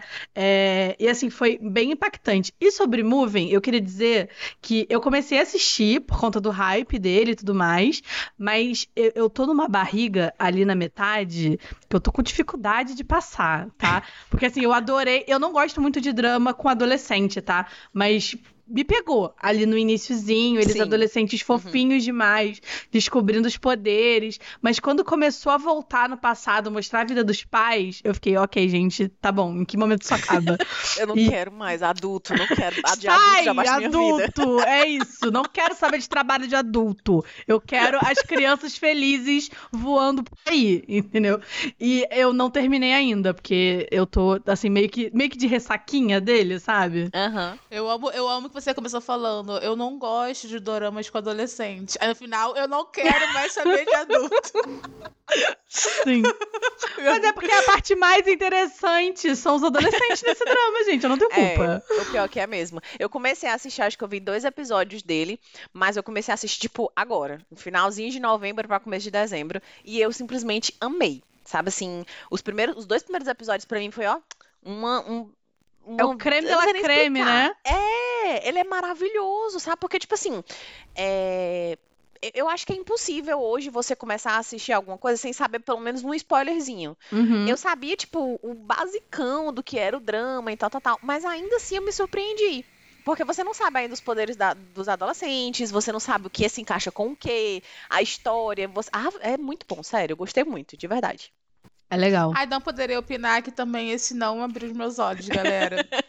tipo assim, ai, de adolescente com poder já tá legal, Gen V, né? The Boys, sabe? Tem minha cota, Ma- assim. Mas, ó, Lud, vou te falar, pra você que gosta de Gen V, ele tem uma. Ele é meio violentinho, tá? Eu não tava esperando É, as cenas de violência, verdade. tá? Violências explícitas. Que eu fiquei, Uhum. gente, isso é um drama da Disney, não era pra ser colorido, glitter e princesas, que é o que a gente pensa, né? E não. A Disney tá trazendo Não. vários dramas, tiro, porrada e bomba, cara. Não, Star Plus, né? Que no Brasil ele veio pro Star Plus, Isso. galera. Cara, depois, depois de, de The Worst of Evil, impossível eu aceitar qualquer coisa menos do que sangue, violência e, e- e dedo no olho da pessoa. E, no- e quando a pessoa tira o, o- do dedo, o olho tá no dedo da pessoa. entendeu? Moving tem essa pegada, tá, Lud? Vai, É, vai, é vai achando que é só, vai achando que é só criancinha voando. Não, tem pessoas explodindo também, entendeu? Eu, eu, não, eu, eu não sei, talvez um dia eu dê. Não sei, porque eu acho que também tô com muito dorama na minha lista no momento e movie não é minha prioridade, sabe? Justo. Tem muitas coisas legais. The Good Bad Mother deveria ser sua prioridade, entendeu? Ai, eu não sei. Será não sei. que vem Quem- aí? Será que vem? Quem sabe em janeiro? Em janeiro eu faço Não, uma Ludmilla, maratona pelo assim. amor de Deus, a Ludmilla tá prometendo todos os dramas pra janeiro. Já, ela já me pediu uns Jane- três pra terminar. janeiro Não, dela tem a gente 60 vai dias. gravar em janeiro. Meu Deus, peraí, ainda tem quantos dias Não, de mas janeiro? peraí. Mas eu falei que a gente vai gravar em janeiro, mas a gente tá assistindo em dezembro já, dona Hum. Bárbara. Você já, Hum. já assista. Já. Eu, já, eu já acabei de assistir um que a gente vai gravar. Eu sei. Que eu não vou falar também. Mas é. Mas em relação a Mask Girl, vou voltar um pouquinho. É... Mask Girl pra mim foi sensacional. Eu não, lem- não esperava nada como Mask Girl pra mim, sabe? É. Foi muito ousado a história e como que ela foi contada. E também muito criativa, né? Ela foi dividida em três tempos, assim, com três atrizes super diferentes e, e ótimas, e que conversavam muito bem entre si. Então, eu não vou me estender, porque a gente fez um episódio todinho dedicado a esse dorama, então você vai lá ouvir, que o episódio também tá muito bom. E a minha, recomenda- a mi- a minha recomendação no destaque é Mask Girl também, então vou assistir. E agora vamos para a hora da fofoca. Porque foi em agosto que a Dispatch explanou que a Jisoo do Blackpink e o ator Abo Ryu estavam namorando. Quem lembra desse surto? Mas infelizmente o casal se separou depois de dois meses do anúncio. A gente comentou sobre eles no nosso episódio sobre casais que a gente lançou agora em dezembro. E a gente dá uma militada lá, sabe? A gente fala mal de K-pop. Então. Adoro. Muito hate. Como K-Popper, eu digo que tá certa a indignação, entendeu? Não, tá- é, é- é consciência de classe, entendeu, É Andy? A gente que é K-pop, a gente conhece nosso povo. Então a gente pode reclamar, sabe? Foi ridículo. A gente falou sobre o bullying que o Aborrinho sofreu dos fãs de Blackpink, chamando ele de feio pra baixo. Feio. Então, ai, o gente, aborrinho. Apenas. não, não, pra mim é inconcebível essa afirmação. A pessoa é doida. Tá doida, tá doida. Gente, não, olha, eu só, eu só queria que dizer que a Borrion se encontra feio apenas na temporada de Yumi Cells. Só, gente, Não, é só lá, por conta Gabi. do cabelo. O cabelo dele não foi o suficiente pra, pra me fazer dizer, cara, esse cara é tem sex appeal. É personalidade, Babi. Você não gosta de homem com personalidade. Ele lá na cena do hotel, no box, cabeludo, sem camisa, ia falar: Ah, não, baburrinho, não vou falar com você, não, você tá feio para sua barbinha. Você ia falar isso na cara dele? Ah, pelo amor de Deus, né? Ó, ó, para.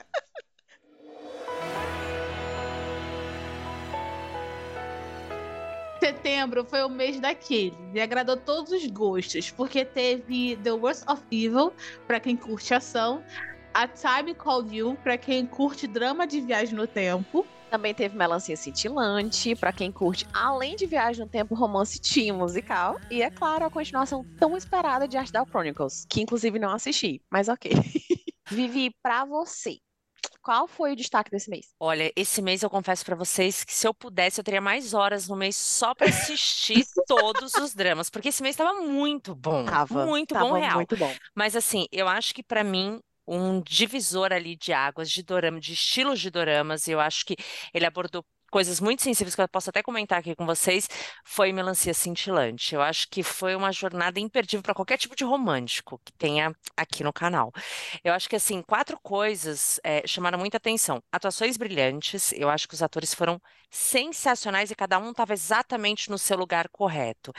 É, eu acho que a dinâmica familiar foi muito comovente, porque um ajudava o outro, um estava muito conectado com o outro. Eu acho que o poder da música em todo o drama foi sensacional, porque foi explorado de uma forma ímpar, como eu nunca tinha visto em nenhum outro drama. E eu acho que eles celebrarem a autenticidade de cada um dos seus personagens foi maravilhoso. Ai, que bonito. Eu não posso me aprofundar muito, porque eu só assisti só quatro episódios até agora. Porque eu falei assim, Babi, vou assistir Melancia Cintilante em novembro. Vou assistir Melancia Cintilante, porque eu quero assistir isso aquilo. Só que aí foi quando. Aí eu assisti quatro episódios, aí na semana seguinte eu falei, vou assistir Perfect Revenge Marriage. Aí não consigo assistir nada além disso. Aí, enfim, mas eu vou voltar a assistir Melancia Cintilante, porque ele me conquistou Assista. muito nos primeiros episódios. Eu acho que ele é muito. Ele é muito bom do que ele se propõe. É isso, ele é uma sinfonia de emoções, é incrível. Sim, eu gostei muito também. Mas pra mim, o meu destaque foi a Time Called You. Pra mim, esse foi meu destaque. Não tem como. Até hoje não superei o Ruan gay. Eu quero mais o Ruan namorando. Eu, esse drama pra mim foi o melhor e entrou inclusive na minha lista de melhores do ano. Então, com certeza ele seria o destaque pra mim de setembro. E se você, caro ouvinte, quer saber o que, que eu achei desse drama, vai ouvir o nosso episódio, que, que a gente fez um episódio dedicado pra esse drama. Ai, gente, eu já não tenho a mesma percepção, desculpa, viu? Ai, Pra mim foi um. A Time Called You foi um drama bem mediano. Ai, meu Deus, meu coração. Deixa eu te dizer, por que que eu gostei tanto, tanto desse drama? Primeiro, é, setembro é o mesmo aniversário, e aí é, já tava vendo a Netflix meio que, que indicar um melodrama no final de semana do meu aniversário. Então, pra mim, era o meu presente. de- A Netflix estava me entregando de mão beijada um drama eu poder maratonar. Três Nossa. dias seguidos. Lindo, maravilhoso. Agora, entra- entrando em retrospecto, o presente, a Netflix, não sei se ela me ama ou se ela me odeia, porque o meu, o meu presente de aniversário foi um drama sobre bullying e sobre vingança, que foi The Glory. Querida, querida, é um sinal que você está querendo me dar? Que. Cara, mas eu gostei muito, porque, tipo, ele meio que me fez sair da casinha em absolutamente tudo quando eu digo em relação a viagem no tempo e romance. Pra mim foi É, sensacional. eu acho, eu acho que faz parte mesmo, mas assim, é, eu acho que tem muito momento também que a gente tá como pessoa, o momento que a gente tá vivendo, que faz a gente curtir ou não curtir, a gente estar ou Sim. não conectado com o drama. E eu achei que o ator, que é, o- que é um, que fez também Pretendente de Surpresa, eu esqueci o nome dele agora, é, Soap. eu acho que a caracterização dele teve um tom pesado demais para um personagem mais velho e tudo mais. Eu não curti. Então, eu acho que eu também não estava no momento, mas não foi um dos meus preferidos. Ficou na média ali. Olha, eu acho que é momento sim, porque inclusive a gente demorou um ano para fazer podcast sobre Advogada Extraordinária, a gente não assistiu no hype. Por quê? Eu não gostei quando assisti. Quando, quando foi lançado, eu falei, não curti. E eu, foi realmente foi momento. Por quê? Porque um ano depois eu assisti e eu assisti numa tacada só, assisti em dois Foi. dias. Eu não consegui parar. Foi igual a Alquimia das Almas. A mesma coisa, eu não assisti na hype. Eu assisti, meu marido assistiu, eu assisti depois. Ele falou: assiste, porque você vai pirar. Eu falei, ai, tô dormindo. Toda vez eu ia lá, dormia, dormia, dormia. Quando eu assisti, e juro pra você, assisti os dois assim, em uma semana. E foi maravilhoso. Ninguém falou aqui, mas vamos, vamos só deixar uma menção aqui, The Worst of Evil, porque foi bom, foi uma surpresa boa. Eu e Babi, a gente surtava todo, toda semana, vendo aqueles homens bonitos na beira da morte toda semana. E pra gente foi, eu acho que é legal deixar um destaque pra ele aqui, porque pra gente foi um dorama de reconciliação com o Ji Chan-wook. Porque ele tava no erro, sabe? Ele tava meio ruim com a gente. Então, esse dorama, ele meio que reconquistou. Eu acho que tem duas coisas nesse dorama que chamaram muito minha atenção. Primeiro que assim, é, essa história de ação e crime sem mocinho, pra mim foi legal. Eu falei assim, putz, Uhum. não Pra mim também. mocinho. Então, assim, isso é muito disruptivo pra, pra, pra dorama. Outra coisa, o roteiro conseguiu fazer com que a gente torcesse pelo mal. Cara, vamos torcer pelo mal. E assim, aquela ambientação dos anos 90 deixou um clima muito top. Mas Sim. assim, na- na- no nosso canal, na Dramolândia, o que mais bombou desse drama foi o BV do Lee Ha-jun. Gente, quando a gente postou o Lee Ha-jun deixou de ser BV, foi a sensação. Então, assim, e foi um beijo lindo, dentro do carro, maravilhoso. Então, assim, eu acho que o drama ele O desenrolou muito bem, significado. mas assim, o Lee Ha-jun foi, foi- Cara, a gente, a gente entendeu realmente por que que a gente estava esperando, porque ele entregou tudo naquele momento. Entregou absolutamente tudo, verdade. Se você dormiu aí no ponto, a gente também fez episódio sobre esse dorama. Então vai aqui no nosso perfil para você ver, ouvir, na verdade, né, o nosso episódio sobre The Worst of Evil, tá muito bom, inclusive. Assim, de fato, é, foi um drama que entrou na minha lista de favorito. Eu lembro que quando eu falei com a Lud, eu, eu- a primeira coisa que eu disse foi que era, era um drama muito gráfico em relação à à à luta, a, a- a, tipo, tinha muito sangue, e quando eles entravam e, e engajavam ali numa, numa briga, tipo, eles só saíam de fato quando a pessoa estava desfalecida. Então, no início, eu achei muito impactante pra mim, eu fiquei tipo, gente, eu acho que eu não vou gostar disso, não. Terminei botando o drama na minha lista de favoritos. Ah, gente, ele foi muito surpreendente mesmo. Mas não tão surpreendente quanto a nossa fofoca do mês. Setembro teve uma fofoca absurda que parou todas as fãs de Dorama. Ninguém esperava que esse momento fosse acontecer. E sim, eu tô falando que foi o mês que a gente descobriu que o Song Joong-ki se casou com uma atriz britânica. Do nada. Ninguém esperava que ele fosse casar e ele casou com ela em setembro desse ano. E pouco tempo depois, gente, ele virou pai. Então, tipo assim, foi um surto, assim, um atrás do outro. Magicamente.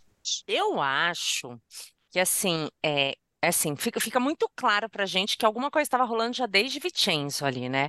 A Uhum. gente sabe que ela era uma atriz e tudo mais, mas que ela sempre foi influente ali em quatro idiomas e tal, e ela ajudou bastante o italiano com ele. E assim, é, eu acho que ali começou a surgir alguma coisa, e por mais distância que eles tiveram, quanto mais eles se aproximaram, e quando viram já estavam Já juntos. rolou. E todo mundo na época de. Vincenzo chipando o Jong- o Song Joong-ki com a Jo Yeon-bi e ele lá pegando a atriz britânica. Dona Meira, você é. é muito Mas, iludida. ó, eu achei incrível, porque eu, assim, a gente sabe do preconceito que existe ainda grande lá na Coreia, e eu entendo que isso é uma quebra de paradigma, assim, em vários sentidos, principalmente para o pessoal mais velho, para as famílias e tudo mais, que, que ainda acreditam nessa, é, nessa descendência que precisa se manter. Então, é, eu vi com muito bons olhos essa, esse relacionamento dele, eu torço muito para que ele seja feliz. Também eu torço, mas eu só, eu só não aprovei muito o discurso que ele meteu depois, falando que estava sofrendo preconceito porque era um homem casado. Quando eu falei, Mona, peraí, quando a Song virou, desvirou sua Song, tu não falou nada, sabe? A mulher sofreu o pão que o diabo passou, e agora você quer meter esse discurso agora? Desaprovei esse, esse comunicado dele. Mas é, ele tá aí agora, tava no, na premiação de, de filmes, fazendo caras e bocas, vendo a apresentação do GIP. Gente, a cara dele foi a melhor. Ele não sabia o que. Na verdade, de todo mundo, Ele né? não sabia, ele não sabia reagir. Ó, abre lá, Dramolândia e assiste o post disso, gente. É incrível. Vocês vão chorar de rir do começo ao fim. Nossa, é muito boa. A reação dele é, é tipo assim. Eu não acredito que eu deixei o meu bebê em casa pra ver. Pra ver isso. Eu tô perdendo o meu tempo fazendo isso. Eu não tô acreditando nisso. E setembro foi isso, gente. Setembro foi o caos, casamentos e bebês.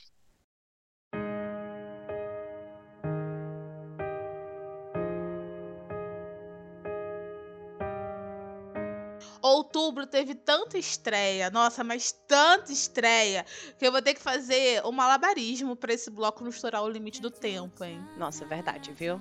Verdade. E, e eu estou muito, muito impressionada comigo mesmo, porque eu assisti quase tudo. Esse mês a gente teve estreia de Strong Girl Namsoon, A Good Day to Be a Dog, Duna, que a gente fez episódio, Castaway Diva e A Bomba Nosso Destino. E o maravilhoso Perfect Marriage Revenge. Desses doramas mencionados, nós fizemos episódios de Duna, vamos fazer de Castaway Diva e de Perfect Mary Revenge. Então, pode esperar aí, aguentar. A gente também fez sobre o nosso destino. Só que eu só, eu só recomendo aí você ouvir esse episódio se você odiou também. Porque aquele episódio a gente ficou, tipo, duas horas metendo malha nessa bomba que foi esse dorama. É, então, se você não gosta, eu acho que melhor você não ouvir pra gente manter nossa relação aqui amigável. Mas a gente fez episódio de Duna com a nossa convidada desse mês. Então, Andy, abra seu coração e nos diga qual foi pra você o maior destaque do mês de agosto. Qual foi o drama que você gostou? Porque eu já sei que o que você odiou foi Nosso Destino também. Nosso Destino que, inclusive, eu abandonei no primeiro episódio, que eu falei, isso aqui não é pra mim, porque é muito esquisito, é muito ruim. Aquela mãozinha pegando ali no pescocinho do Onu. Ai, Tipo, não, não. não, te esqueci dessa mão. A gente sempre esquece da mão. Até eles esqueceram da mão, gente. Não porque a gente Até não eles. Pois é. Mas foi Duna, inclusive foi um prazer gravar esse episódio com vocês, foi muito incrível. É, é um drama que me marcou muito, né? A gente falou muito sobre ele no, no episódio. É um final perfeito, tá? Eu quero dizer mais uma vez isso aqui. Um final feliz. Exato. Quem não entendeu, não entendeu, porque é burro. Mentira. Mas foi um drama muito incrível, gente. A Suzy, no seu melhor, assim, foi o creme de la creme, assim. Nossa, foi maravilhosa. A Duna, pra mim, também foi um destaque muito bom de outubro. Outubro teve boas estreias, cara. Uhum. Porque, tirando nosso destino, né, que realmente. Gente, sinceramente, né? Eu acho que quem ouve Midude nesse, nesse momento já entendeu o quanto a gente odiou esse dorama. É, a gente odiou acho... porque a gente assistiu 16 episódios, mano. A gente assistiu Em até o prol final. do entretenimento, do trabalho. Porque se não existisse vocês. Emidude, é isso. Porque se não existisse o Emidude, dropariam. Entendeu? Exatamente. Nossa, com certeza. Mas Muito enfim, forte. né? Tudo pra, um, pra uma causa maior. Mas esse mês, tirando essa bomba, cara, Castaway Diva é um dorama muito bom. Eu estou na metade. Na época que a gente tá gravando aqui esse episódio, estou na metade, que eu estou vendo pela Netflix. Mas tô gostando muito. Eu confesso que demorei pra enga- engatar nesse dorama, sabe? Os dois primeiros episódios pra mim foi difícil. Mas depois eu engatei e gostei muito. Tô adorando a dinâmica, né? Enfim. É legal ver, tipo assim, se o náufrago do Tom Hanks tivesse sobrevivido e virasse uma cantora de K-pop. Essa vai. Mas. E as músicas Perfeito. também são sensacionais. Você me convenceu a assistir com esse comentário, tá? Simplesmente. Já Estarei dando play listinha. agora, É depois isso. dessa gravação. Sobre isso. Fantástico. Outro que eu gostei muito desse mês foi Perfect Mary Revenge, que eu fiquei simplesmente obcecada. Andy, você tem que assistir esse dorama, porque esse dorama é a coisa mais galhofa, cafona, com orçamento de centavos. A gente até brincou sobre isso. É uma coxinha e um guaracamp, esse orçamento desse E dorama. fizeram Mas tudo, é a né? coisa mais. Nossa, não Entregaram absolutamente nada. tudo. Assim, eu vi o primeiro episódio, tá? Eu vi só o primeiro episódio com uma amiga aqui em casa.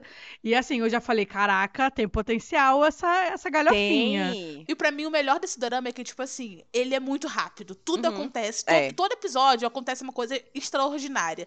E, e, tipo, ele se sustenta assim até o final, porque eu acabei já o dorama, né? Já vou dar, dar um spoiler, né? A gente vai fazer episódio sobre esse dorama, provavelmente em janeiro. Mas é. Ele é surreal. É de, tipo, no primeiro episódio, a moça é mó sungamonga. Sim. Mó Isso eu pizinho vi. que eu gosto. Isso eu vi. Mas no segundo episódio, ela já tá toda tipo. Não imaginam o prazer que é estar de volta. Nossa, ela tá, tipo, surreal. E esse drama entrega tudo: vingança, romance. Ai, nossa, Gostamos. muito bom. Pra mim, pra mim, essa foi a minha surpresa do ano, porque eu não tava dando nada por ele. E ele me entregou, assim, tudo. Eu não vou botar ele na minha lista no top melhores, mas pra mim ele foi a melhor surpresa. Pra mim também foi a melhor surpresa. Assim, do ano, eu não esperava nada. Até porque eu sempre tenho um preconceitozinho com o cara que faz o, o protagonista. Ai, boquinha de tecimes. Pois é, Nossa, eu- gente. Ele tem boquinha de tecimes, repara só, galera. Ele tem um boquinha assim.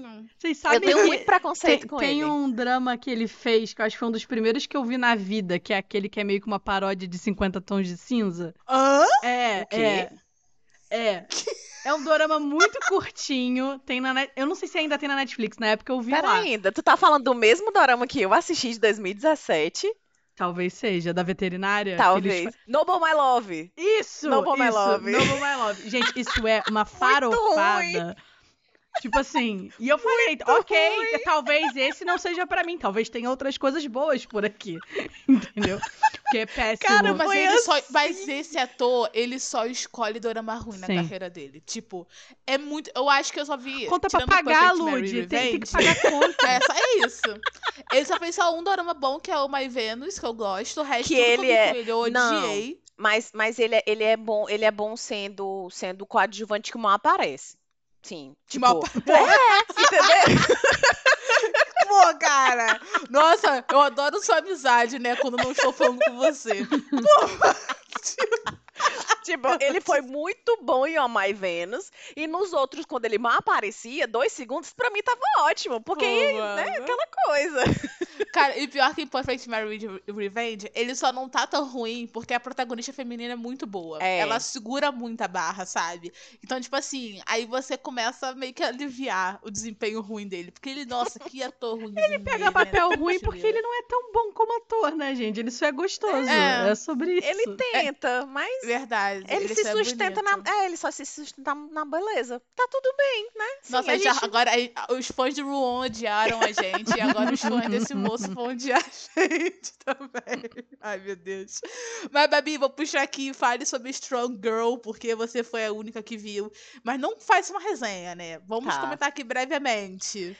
Cara, primeiro de tudo, o único episódio em que é, eu gostei de verdade foi o episódio da participação especial da Nossa, Vovó o dorama é bem ruim aí. Nossa senhora. Bom você falar isso, eu não, eu não vou nem dar play, então, gente. Não, mas é de verdade, ele é ruim, sabe? Tipo Gente, assim, o Dorama é muito bom. O único episódio que eu gostei foi quando eles trouxeram o elenco antigo. Pra fazer uma participação de não, três mas eu não minutos. disse que era bom. Eu não disse que era bom.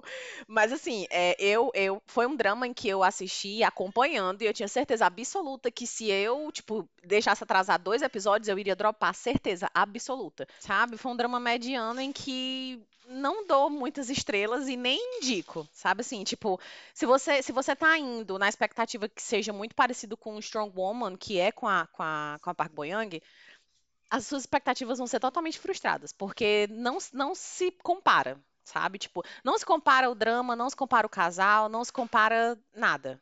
É, é, assim, pra mim foi uma das decepções do ano. Já tô riscando da minha listinha, tá? Já, Menos um. ouvinte, vocês já sabem que eu não vou me submeter a isso. Não terá episódio, porque eu não me odeio tanto a esse ponto. É, mas, uma, mas pra quem gostou do dorama, uma notícia boa, né? Porque tá rolando teoria, por- ainda mais foi endossada, né, pelo último episódio da dorama, que vai rolar mais uma temporada, um spin-off, agora acho focado em um menino, né, Babi? Me corrija aí. Gente, é o spin-off do spin-off, é isso? É um spin-off do é spin-off. Eu acho que não vai dinheiro. ser uma. É, eu acho que não vai ser uma segunda temporada. Eu acho que vai ser, tipo, um outro, tipo, Strong Boy, alguma coisa, sabe? Não vai ser uma segunda temporada de Strong Girl. Porque o que, é que acontece? Eles não terminaram de resolver todas as problemáticas de Strong Girl. Então, existe a possibilidade de, tipo, apresentarem o Strong Boy numa segunda temporada de Strong Girl e meio que tirarem ele. de- Que nem Flash, gente. Que nem Flash apareceu em, em- lá na, na, na- série lá da da DC tudo. Enfim.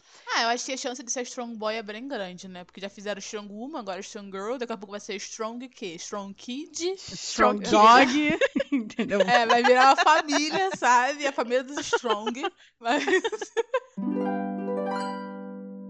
aproveitar esse gancho e vamos pra fofoca, além da segunda temporada de Strong Girl ou o spin-off de Strong Girl. É, a mesma quantidade, gente, de doramas que teve nesse mês também teve de fofoca. Então você senta, pode pegar tua água, tua pipoca e espera aí, porque a lista é longa. Primeiro, vamos começar com uma coisa boa, uma coisa assim leve, relax, que foi o rumor que rolou que o Chai Wu e a Moon Ga-young estavam namorando.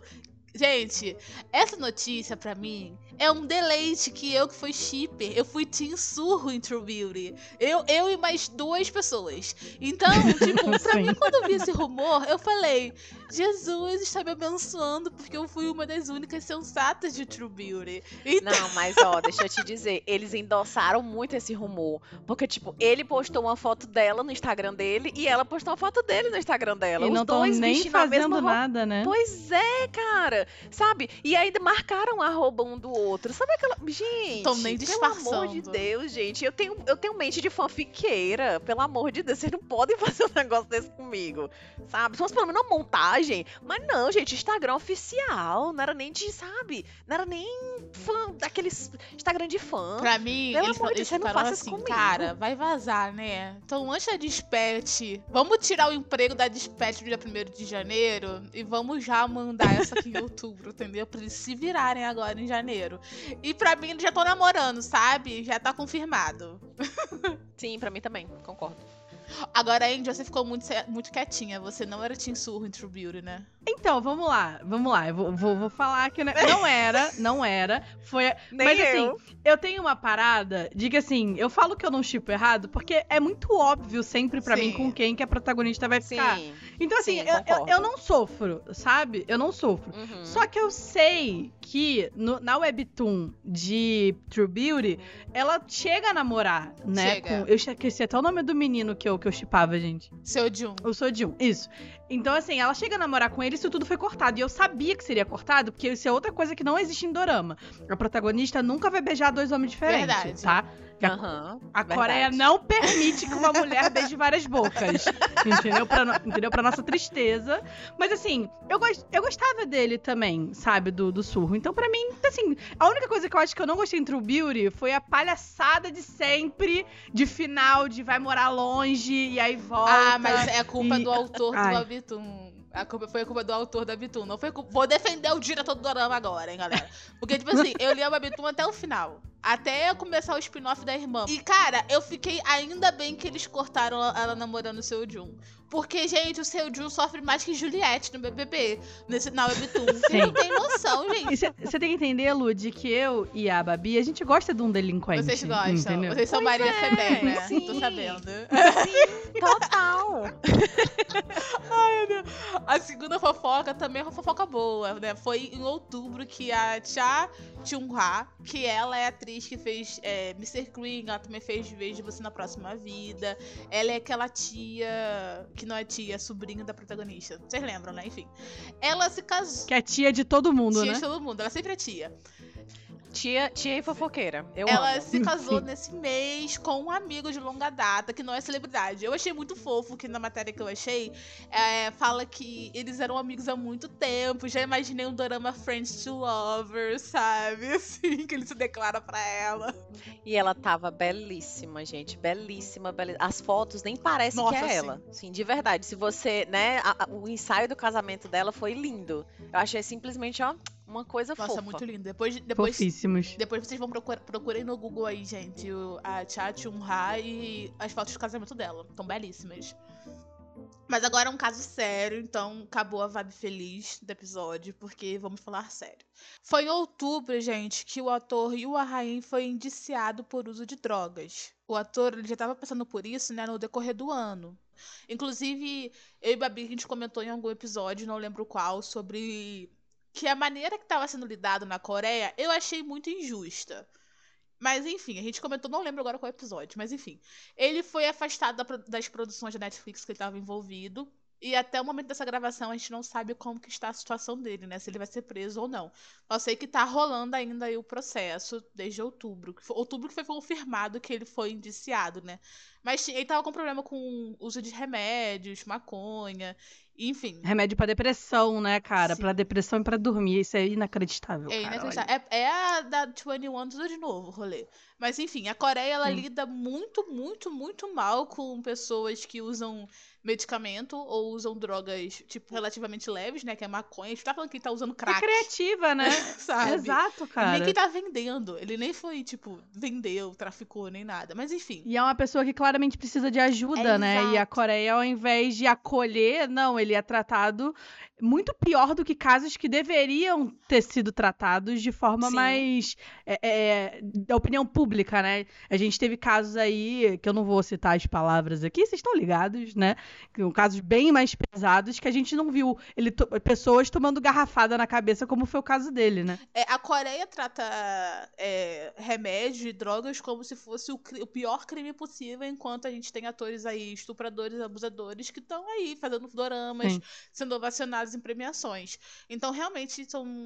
É, é muito. Sei lá, é muito revoltante como a Coreia lida com isso, porque eu acho que se fosse no sentido mais de. Você vai fazer reabilitação, sabe? Eu acho que a gente não estaria tendo essa conversa Sim. agora. Porque assim, ele não tá, ele tá cometendo algo contra ele mesmo, né? Tipo, não tá incentivando as pessoas a consumir nada. É porque na Coreia é, é bem sério esse- é, questão de, de uso de droga e tal. Mas o que mais me pega nisso é os remédios, cara. Porque é remédio pra depressão, é remédio pra dormir. E, tipo, e o cara tá sendo acusado porque ele precisa de ajuda, sabe? Sim. É, é, é quase como que aconteceu Uhum. com a Park Boon, né? Que teve um escândalo de. Porque ela tava trazendo remédio. Sim. Que ela tinha receita. Dos Estados Ela tinha Unidos, receita né? ainda, que ela Sim. tava, tava diagnosticada. Ela tinha que tomar aquele remédio pra sobrevivência dela. E mesmo assim, ela foi tratada como uma, traficador, uma traficante, né? De drogas e tal. Foi absurdo. E, e manchou a carreira dela, né? Porque depois disso, tadinha. Total. Tri. Ai, acabou agora o mês, né? Com a energia lá embaixo. Deveria ter colocado no meio a notícia, porque depois vinha com uma, né? Uma outra. Mas tudo bem. Prometo que o próximo mês Energia, ó, lá em cima. Prometo que o próximo mês vai compensar, galera. Então continua ouvindo.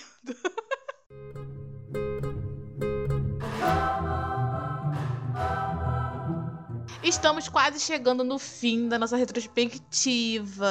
Isso porque chegamos em novembro, um mês que fez a gente chorar com a Park Bo-young e também ficar animadinha com o Nam Jong Yuki. Ih, gente, é horrível, eu não sei falar o nome dele. Sim, gente. Quem assistiu Uma Dose Diária de Sol e Vigilante, hein? Eu achei Vigilante, gente, eu amei. Depois de um mês bem interessante, como outubro, novembro, não decepcionou, não. E além disso, ainda teve, que ainda está sendo exibido, Meu Demônio Favorito. Um dos doramas de despedida do Song Kang antes do alistamento. Então, Ju, abra aqui o seu coração para a gente e nos diga qual foi o destaque do mês para você. Gente, desculpa, eu sou muito cobaia. Pra mim, Park Boyang é. Eu, eu, eu ansiei por esse programa desde que eles foram gravar, desde a média de leitura. Então, pra mim, uma dose diária de sol é assim. Pra mim, é o meu drama favorito, já fiz um spoiler aí, porque ele fala sobre temas importantes. Eu, eu tive depressão, ainda tenho depressão, né? mas estou bem hoje. Então, falando assuntos muito importantes, sabe? Eles mostram com uma delicadeza, uma sensibilidade. É simplesmente uma obra de arte para mim, Durão. Do meu ponto de vista, pessoal, vou dizer, é uma obra-prima. Ah, ele é perfeito. Uma dose diária de sol foi tipo. Nossa, foi tudo. Foi muito. A gente, a gente fez episódio sobre ele aqui no Nemidude, a gente comentou lá mais a fundo sobre os episódios e tal. Mas ele, ele foi muito irreverente, ele foi, ele foi diferente. Tipo assim, ao mesmo tempo que ele aborda um assunto muito difícil, ele aborda de um jeito diferente, novo. Ele conversa, ele sabe conversar com o público assim, de uma maneira que todo mundo consiga entender e compreender a dimensão de uma coisa que a gente não enxerga, né? Que, que são os transtornos mentais e doenças que são realmente uma doença que eu gosto que eles falam isso, que é preciso ser, ser curado, você tem que tratar, buscar tratamento. Eu gosto dessa mensagem que o Dorama traz. E realmente foi um destaque muito positivo para mim também. Pra mim, acho que em novembro, uma, uma dose diária de sol também foi um destaque pra mim. E pra você, Babi? Eu sei que você já você fala vigilante, porque você Não, gosta cara. de homem malvado. E que, e que mete porrada, aquela coisa toda, então, né? Já sabemos. Mas, é, pra mim, o destaque do mês realmente foi uma dose diária, sabe? É, eu gostei da forma como foi abordado, porque em nenhum momento eu senti como se eu estivesse sendo pressionada. Eu não sei se vocês têm essa sensação de que às vezes o, o drama meio que quer te pressionar a sentir aquilo que, que o personagem tá sentindo. Eu não senti de forma alguma. Eu fui acompanhando o processo junto com os personagens. Então, assim, de fato, o Dose Diária do Sol pra mim foi, sabe, eu assisti um atrás do outro, não consegui parar. É, em alguns momentos eu ficava, gente, eu acho que não vou conseguir, não. Aí ia lá, próximo episódio, e continuava assistindo. Então, assim, apesar de Vigilante ter homens bonitos levando porrada e gente tirando blusa e ficando simplesmente a coisa mais maravilhosa do mundo, eu realmente, o destaque pra mim foi uma dose diária. Não, e outra coisa, em dose diária tem o Young Jin. Eu não sei se vocês gostam dele, que é o protagonista, o par da principal. Gente, eu sou apaixonada por ele. Eu fiquei tão feliz quando eu descobri que ele ia ser o protagonista com a Park Bo-young, porque ele é muito subestimado. É- Nossa, dar mais atenção para esse ator, ele é maravilhoso. Olha, eu não conhecia É ele antes desse dorama. Depois eu descobri que ele fez uns doramas bem famosos, mas eu fiquei completamente apaixonada por ele. Inclusive, eu acho que, se eu não me engano, eu conheci ele com o drama que ele protagonizou com a, com a protagonista de. O drama que ele protagonizou com a protagonista, muito bom. Com a protagonista. É, é com a de Business Proposal. Que é, um, é- eu, eu quero ouvir sua voz, que ela tinha uma voz ridícula e ele dormia com a voz dela cantando. Ele não conseguia dormir. Eu conheci é, ele nesse drama e, tipo, ele é maravilhoso. Eu gostei muito. E, e eu não, eu não estava esperando ser ele o protagonista, realmente, porque, tipo, eu só via a, a Park Bo-young falando sobre, mas eu não sabia como é que ia ser o drama, então eu não vi nada sobre o drama. Então, tudo pra mim foi uma surpresa. Sim. E ele, como sendo protagonista, foi uma surpresa também. E todo mundo esqueceu, deixou aqui no churrasco o meu demônio favorito, né? Ninguém quer falar sobre ele, ninguém viu. Ai, gente, olha aqui. É porque eu já falei, quando eu vi o trailer, eu falei, Babi, eu não vou me submeter a isso. Já não vamos, não, vou, não vai ter episódio da Midude sobre isso, porque, gente, eu achei o trailer a coisa mais brega do mundo, a coisa mais É muito do cringe. Ai, gente, não dá. Cara, é 2010 sim. Eu, eu assisti dois episódios. Tem cada cena que eu não Ai. consigo explicar. Não, gente, tá, Song Kang, eu vou te, eu, Song Kang, eu vou te dever essa, mas eu vou assistir Sweet Home segunda temporada, então fica tranquilo. Não, olha, eu tô gostando muito de é, meu, é, né? Eu tô assistindo. É, meu demônio favorito. Meu demônio favorito, pronto. Tô gostando muito, mas assim, é, por exemplo, minhas amigas falaram que pra elas é o melhor drama do ano. Gente, passa de Putz, longe, não. longe, Não. longe. Longe, longe. Tá muito bom, tá divertido, tá engraçado, mas assim, não é isso tudo pra mim. É que assim, cada um tem seu É, gatilho, cada um tem suas preferências. Tem gente que prefere o rosto bonito. Pra mim, é um, é um drama que tem um visual bonito, sinceramente. Ai, é porque, tipo assim, é porque existe dorama que ele é cringe, mas ele abraça a cafonice. Ele assume que ele é cafona. Aí ele fica legal. Mas esse dorama, ele se leva muito a sério. Tipo, ele é cafona. Mas ele, tipo assim, não, eu sou um dorama sério, sabe? Tipo, ai, não. Gente, não dá, foi mal. Não... Tá te divertindo? Olha, talvez, sei lá. Num dia, quem sabe, que esteja, não tenho nada pra fazer, o mundo acabe e eu não tenho absolutamente nenhuma responsabilidade, nenhum dorama pendente, aí quem sabe eu assisto. Agora vamos pra hora da fofoca, né? Se prepara porque a fofoca, ela é triste. Desculpa, gente. De novo, às vezes é Ai, que eu Deus. venho é, é, trazer o humor lá pra baixo, a energia lá embaixo, foi mal. Mas, né, sou comunicóloga aqui. Meu papel de comunicador é passar informação pra vocês. E quem ouviu o nosso episódio sobre casais que lançamos agora em dezembro, já deve saber do que, que eu vou falar, o que, que aconteceu em novembro. Sim, gente, a gente tá falando sobre a separação de Hyun Jung-yo e a Lee Hiri, que é o casalzão que se aproximou em Reply 88, lá em 2015, mas começou a namorar em 2016.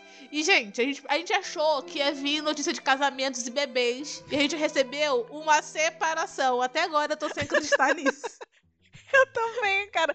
Eu jurava, eu jurava que ia vir de fato um anúncio de casamento. Tipo, quando eu vi a foto deles dois juntos, eu já, né, instantaneamente fiquei feliz. Aí quando eu fui ler o texto do Twitter, eu disse, não, gente, tá errado isso aqui. Cara, e pior, pode. e pior que eu lembro como foi. Foi tipo assim, eu, eu recebi a notificação do Somp e tava a fotinho dos dois. Au! Casou? Aí eu abri. Não, mas sabe o que é o pior? Eu, tava, eu, eu não tinha assistido no 1988. Eu tava assistindo 1988 e tava chipando eles na série. Aí erro, série. Ai, acredito. Mulher, foi você que deu azar, então. Foi você que deu azar.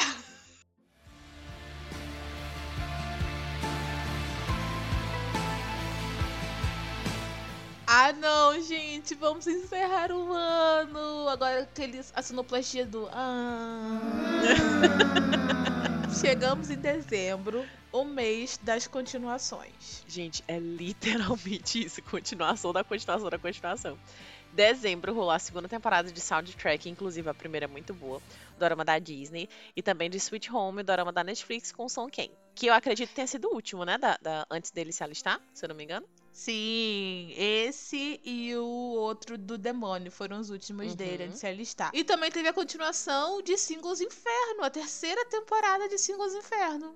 Eu tô assim. eu, queria, é, eu queria dizer pra vocês que eu não sei se vocês sabem, mas provavelmente sim, que acompanha o Mamidude há muito tempo, que Singles Inferno se tornou o nosso reality show do final do ano. Sabe? A gente literalmente fica Exato. esperando. Sabe aquele tipo. É, é- é aquele prazer vergonhoso? É guilty Exato. pleasure total, absolutamente. Quem perguntar, não, eu não assisto isso, gente. Que é isso? Quando chega dezembro, tá, Lud. Babi lançou Singles Inferno. Lá está a gente assistindo, que nem duas doidas. Eu queria dizer que era isso, gente. É guilty pleasure. Dito isso, janeiro tem episódio, hein, gente? Quem gosta de Exatamente. Vem aí. É tradição, todo janeiro tem episódio de Singles Inferno. Terceiro ano já. Mas eu acho que o que mais chocou a Drama Além de dezembro não foi nem as continuações, foi a estreia de Death's Game, o jogo da morte. Dorama lá que tá disponível no Prime Video. O valor do cachê desse elenco é tipo o PIB da Coreia, galera. Sabe? Então, tipo. Cara, eu, eu acho que não é só o PIB da Coreia, não, sabe? Eu acho que deve ter, assim, mais uns três países subdesenvolvidos que deve estar, assim, colocando o cachê lá pra cima. Gente, e tipo assim, eu tô obcecada por esse dorama. Se você ouviu os melhores do ano, você sabe que eu coloquei Death's Game como o melhor dorama de 2023 e ele só lançou quatro episódios. É esse o meu nível de emocionada por esse dorama, sabe? Cara, Cara, eu também, eu tô, eu tô desesperada por ele, até porque o meu, o que eu fico muito feliz de Death's Game é porque o meu hype por ele tava altíssimo, absolutamente alto, e ele continua altíssimo, absolutamente alto, mesmo depois de quatro episódios, entendeu? Então, assim, ele tá superando todas as expectativas que eu coloquei nele. A gente pode estar pagando a língua? Sim, podemos estar pagando a língua sim, porque como a Lud disse, né, só tem quatro episódios, mas eu sinceramente acho que vai ser, pra mim, vai ser o melhor drama de 24, como eu disse no episódio passado. nossa, pra mim super também. E pra quem tá perdido aí, a segunda parte vai estrear no dia 4 de janeiro. E é óbvio que vai ter episódio aqui também, podem esperar. Claro. Porque, nossa, eu tô tipo assim. Sério, gente, eu não consigo nem parar de pensar nesse dorama. Eu tô em cólicas. Porque quando eu comecei a assistir, eu não tinha visto essa informação que ele ia ser dividido em dois. Quando acabou, eu falei assim: não, não é possível. Abri pra Babi, não, Cadê, Babi. gente? Eu quero semana que vem tem episódio sim. Não tem, galera. Não tem. Ai, tristeza demais. Mas enfim, eu quero falar muito sobre esse drama, mas eu sei que eu não vou poder falar dele agora, vou ter que esperar só janeiro. Mas só uma dica: assistam, galera. Assistam, muito bom. Você vai ficar obcecado também. Os atores. o modo como o elenco é colocado é muito inteligente. Porque, tipo assim, quando a gente viu tanto nome famoso, a gente ficou pensando, pelo menos eu fiquei pensando, nossa, como que eles vão fazer isso? Como que eles vão enfiar esse bando de gente no mesmo drama? Porque eu fico imaginando, o cara Vai fazer famoso. algum sentido? É, o cara famoso daquele, ele não vai querer fazer um figurante, sabe? O cachê dele não vai pagar figurante.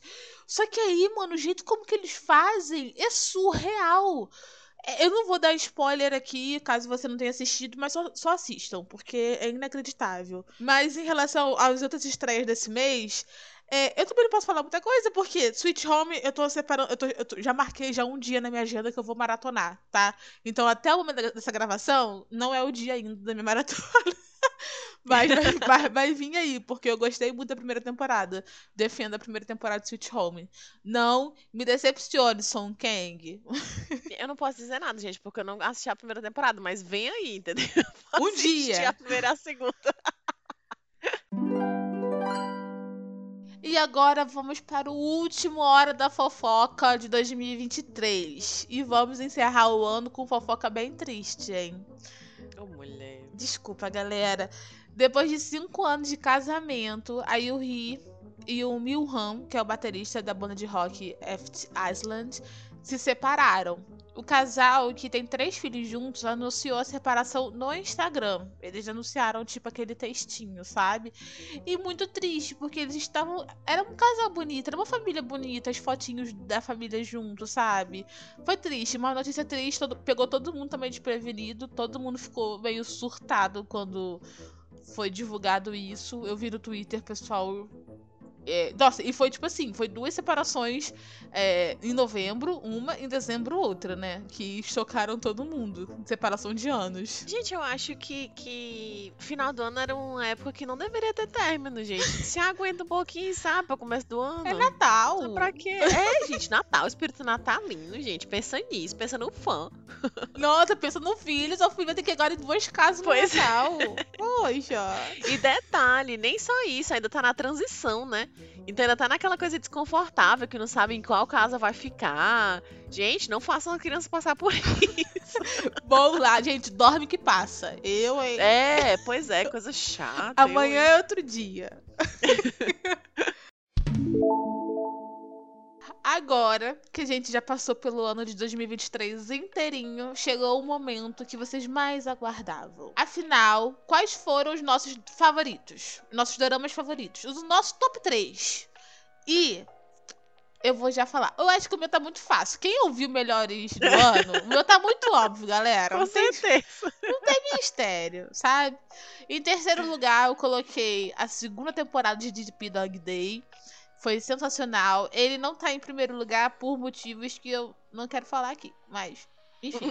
Então, Segundo lugar, eu coloquei uma dose diária de sol, porque esse drama foi simplesmente a coisa mais bonita e bela feita em 2023. Um grande beijo, Park Bo-young. Em primeiro lugar, está ele, o aclamadíssimo, chocou zero pessoas. Death's Game, o jogo da morte. Sim, gente, eu vou insistir nisso. Death's Game, no primeiro episódio, eu já sabia que ele ia ser meu, meu dorama favorito do ano. E tá tudo bem, eu isso. Cara, é, é assim, se for ruim, a gente vai passar o pano e a gente vai gravar um episódio defendendo todos os pontos bons e Com vamos fingir que os certeza. pontos ruins não existiram. Porque não existe.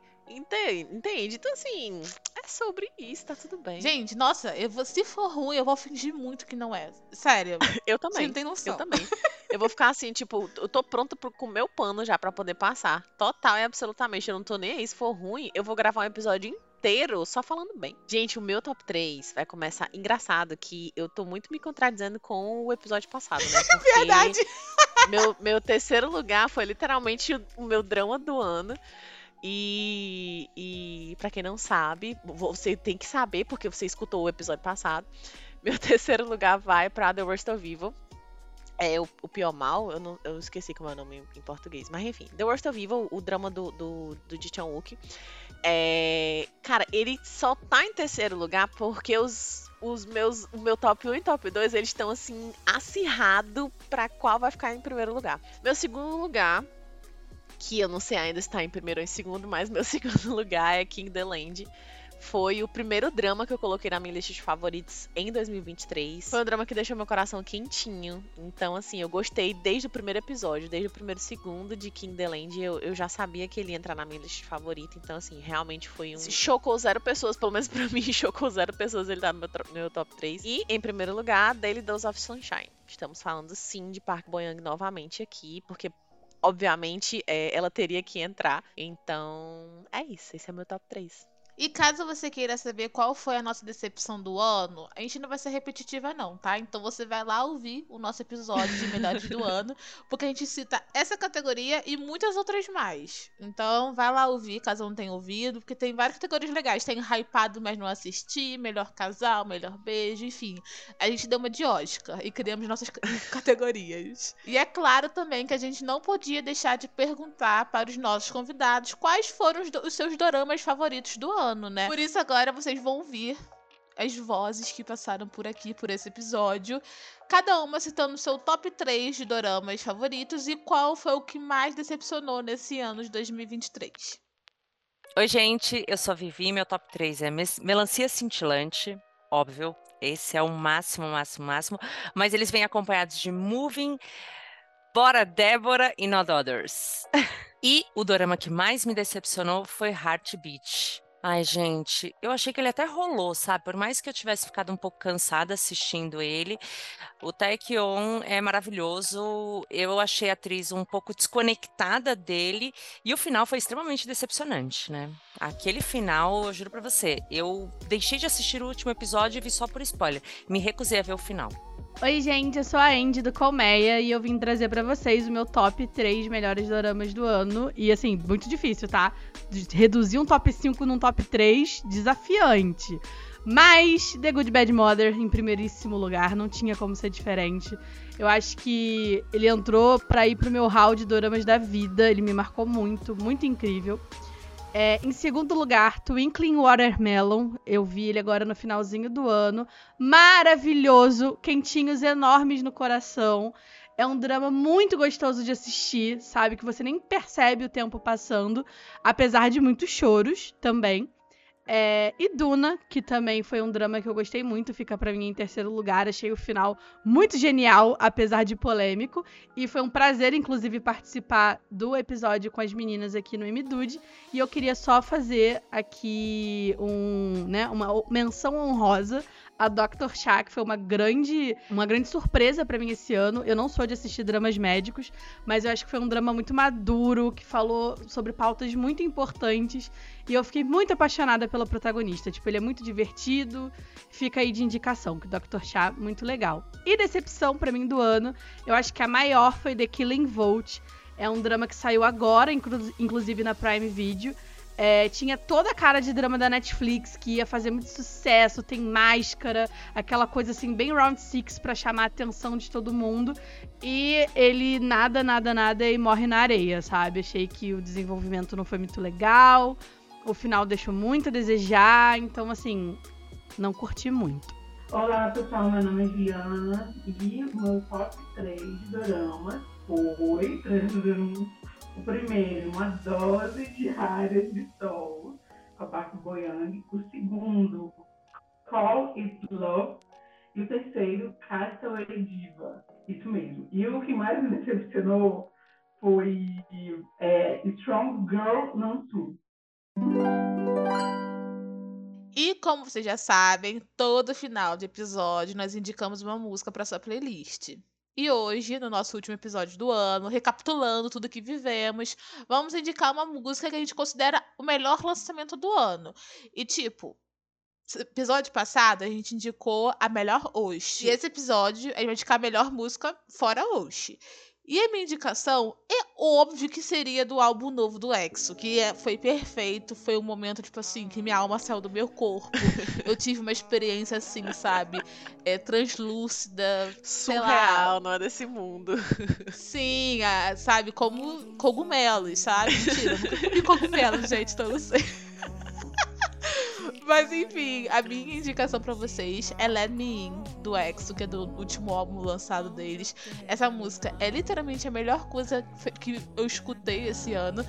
Tem um arranjo vocal que eles começam a cantar ao mesmo tempo. Que, nossa, gente, sério, eu acho que é assim que quando a gente for pro céu, a gente vai ser, ser recebida assim. Então, ouça um pedacinho aí pra vocês ouvirem.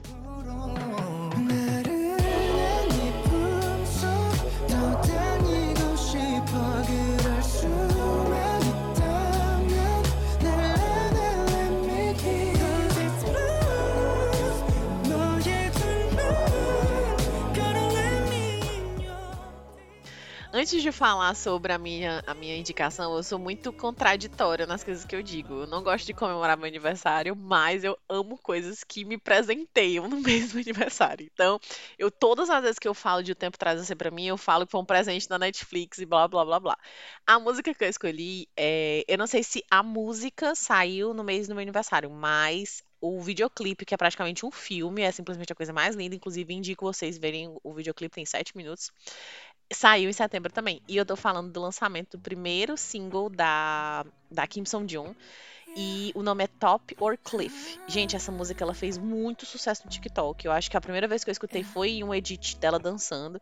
Ela é maravilhosa. Eu amo a, a vibe dessa música. E o videoclipe, sério, vale muito a pena. Assim que vocês terminarem de escutar um pedacinho dela aqui, vão ver. Deixa assim, separa assim 10 minutinhos do seu dia e vão ver esse clipe, porque vale a pena. Porque é, é literalmente é um episódio de Dorama.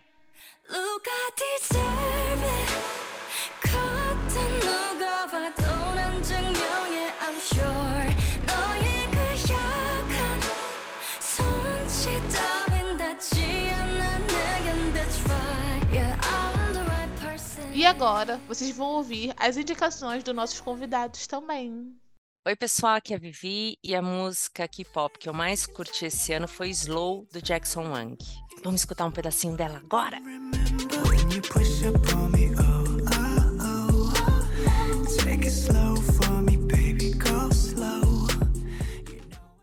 Oi, gente, eu sou a Andy do Colmeia e musiquinhas lançadas esse ano que eu gostei muito. Deixo aí minha indicação de toda a trilha sonora de Twinkling Watermelon. Tem várias bandinhas legais, músicas incríveis. Deixo aqui especialmente Shining, que é incrível, muito up. Essa música deixa o coração quentinho e muito feliz. Ouça um trechinho aí da música.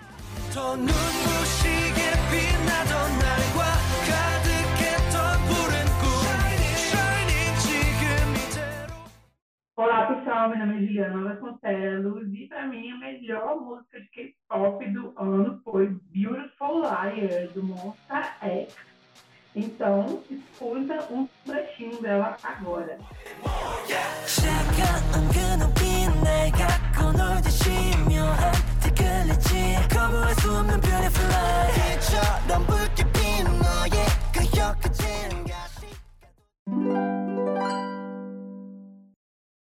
E é isso, gente. Esse foi o último episódio do MDU de 2023. Eu espero que vocês tenham um ótimo fim de ano, uma ótima virada.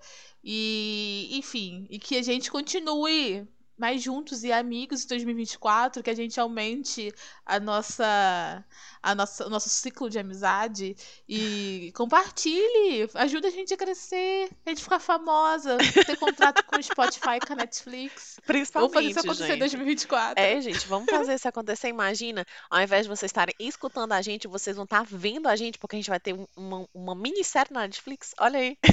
Só pra falar de Nossa, Dorama. Um estúdio. Um estúdio todo Meu montado e chique. Deus. Ai, seria tudo. É uma das gente. resoluções do ano novo, hein? Ano novo tá aí pra gente poder fazer resolução. E é sobre. É sobre. Pois é. Ai, muito obrigada a todo mundo que acompanhou a gente esse ano, todo mundo que começou a mandar e-mail pra gente também, a- entrou, Uhum, que abraçaram a Sim, ideia. muito obrigada, gente, muito porque senão a gente seria só duas doidas falando pra, pro nada, entendeu? Então muito obrigada por, por vocês também serem doidos de ouvir a gente. E é sobre, tá? Feliz 2024 e até o ano que vem. Obrigada, gente, por terem escutado até aqui. É, fazer o MDUD é uma parte muito importante do meu dia, de verdade, porque eu gosto muito de ver dorama e eu gosto muito de comentar sobre. Então, é, vocês me fazem muito feliz, muito feliz. E ter o feedback de vocês é maravilhoso, porque é como a Lud falou, não parece que a gente tá falando pro nada, não parece que a gente tá só falando uma com a outra. De fato, parece que a gente tá falando com muito mais gente. Então, é muito gostosa essa, essa sensação. Espero que vocês tenham gostado do ano de 2023 com a gente. Espero que o ano de vocês tenha sido proveitoso. E eu vejo vocês em 2024. Um beijo. Tchau. Memórias é um podcast da Triberna, o seu portal de cultura pop. Este programa foi editado por Ludmila Maia.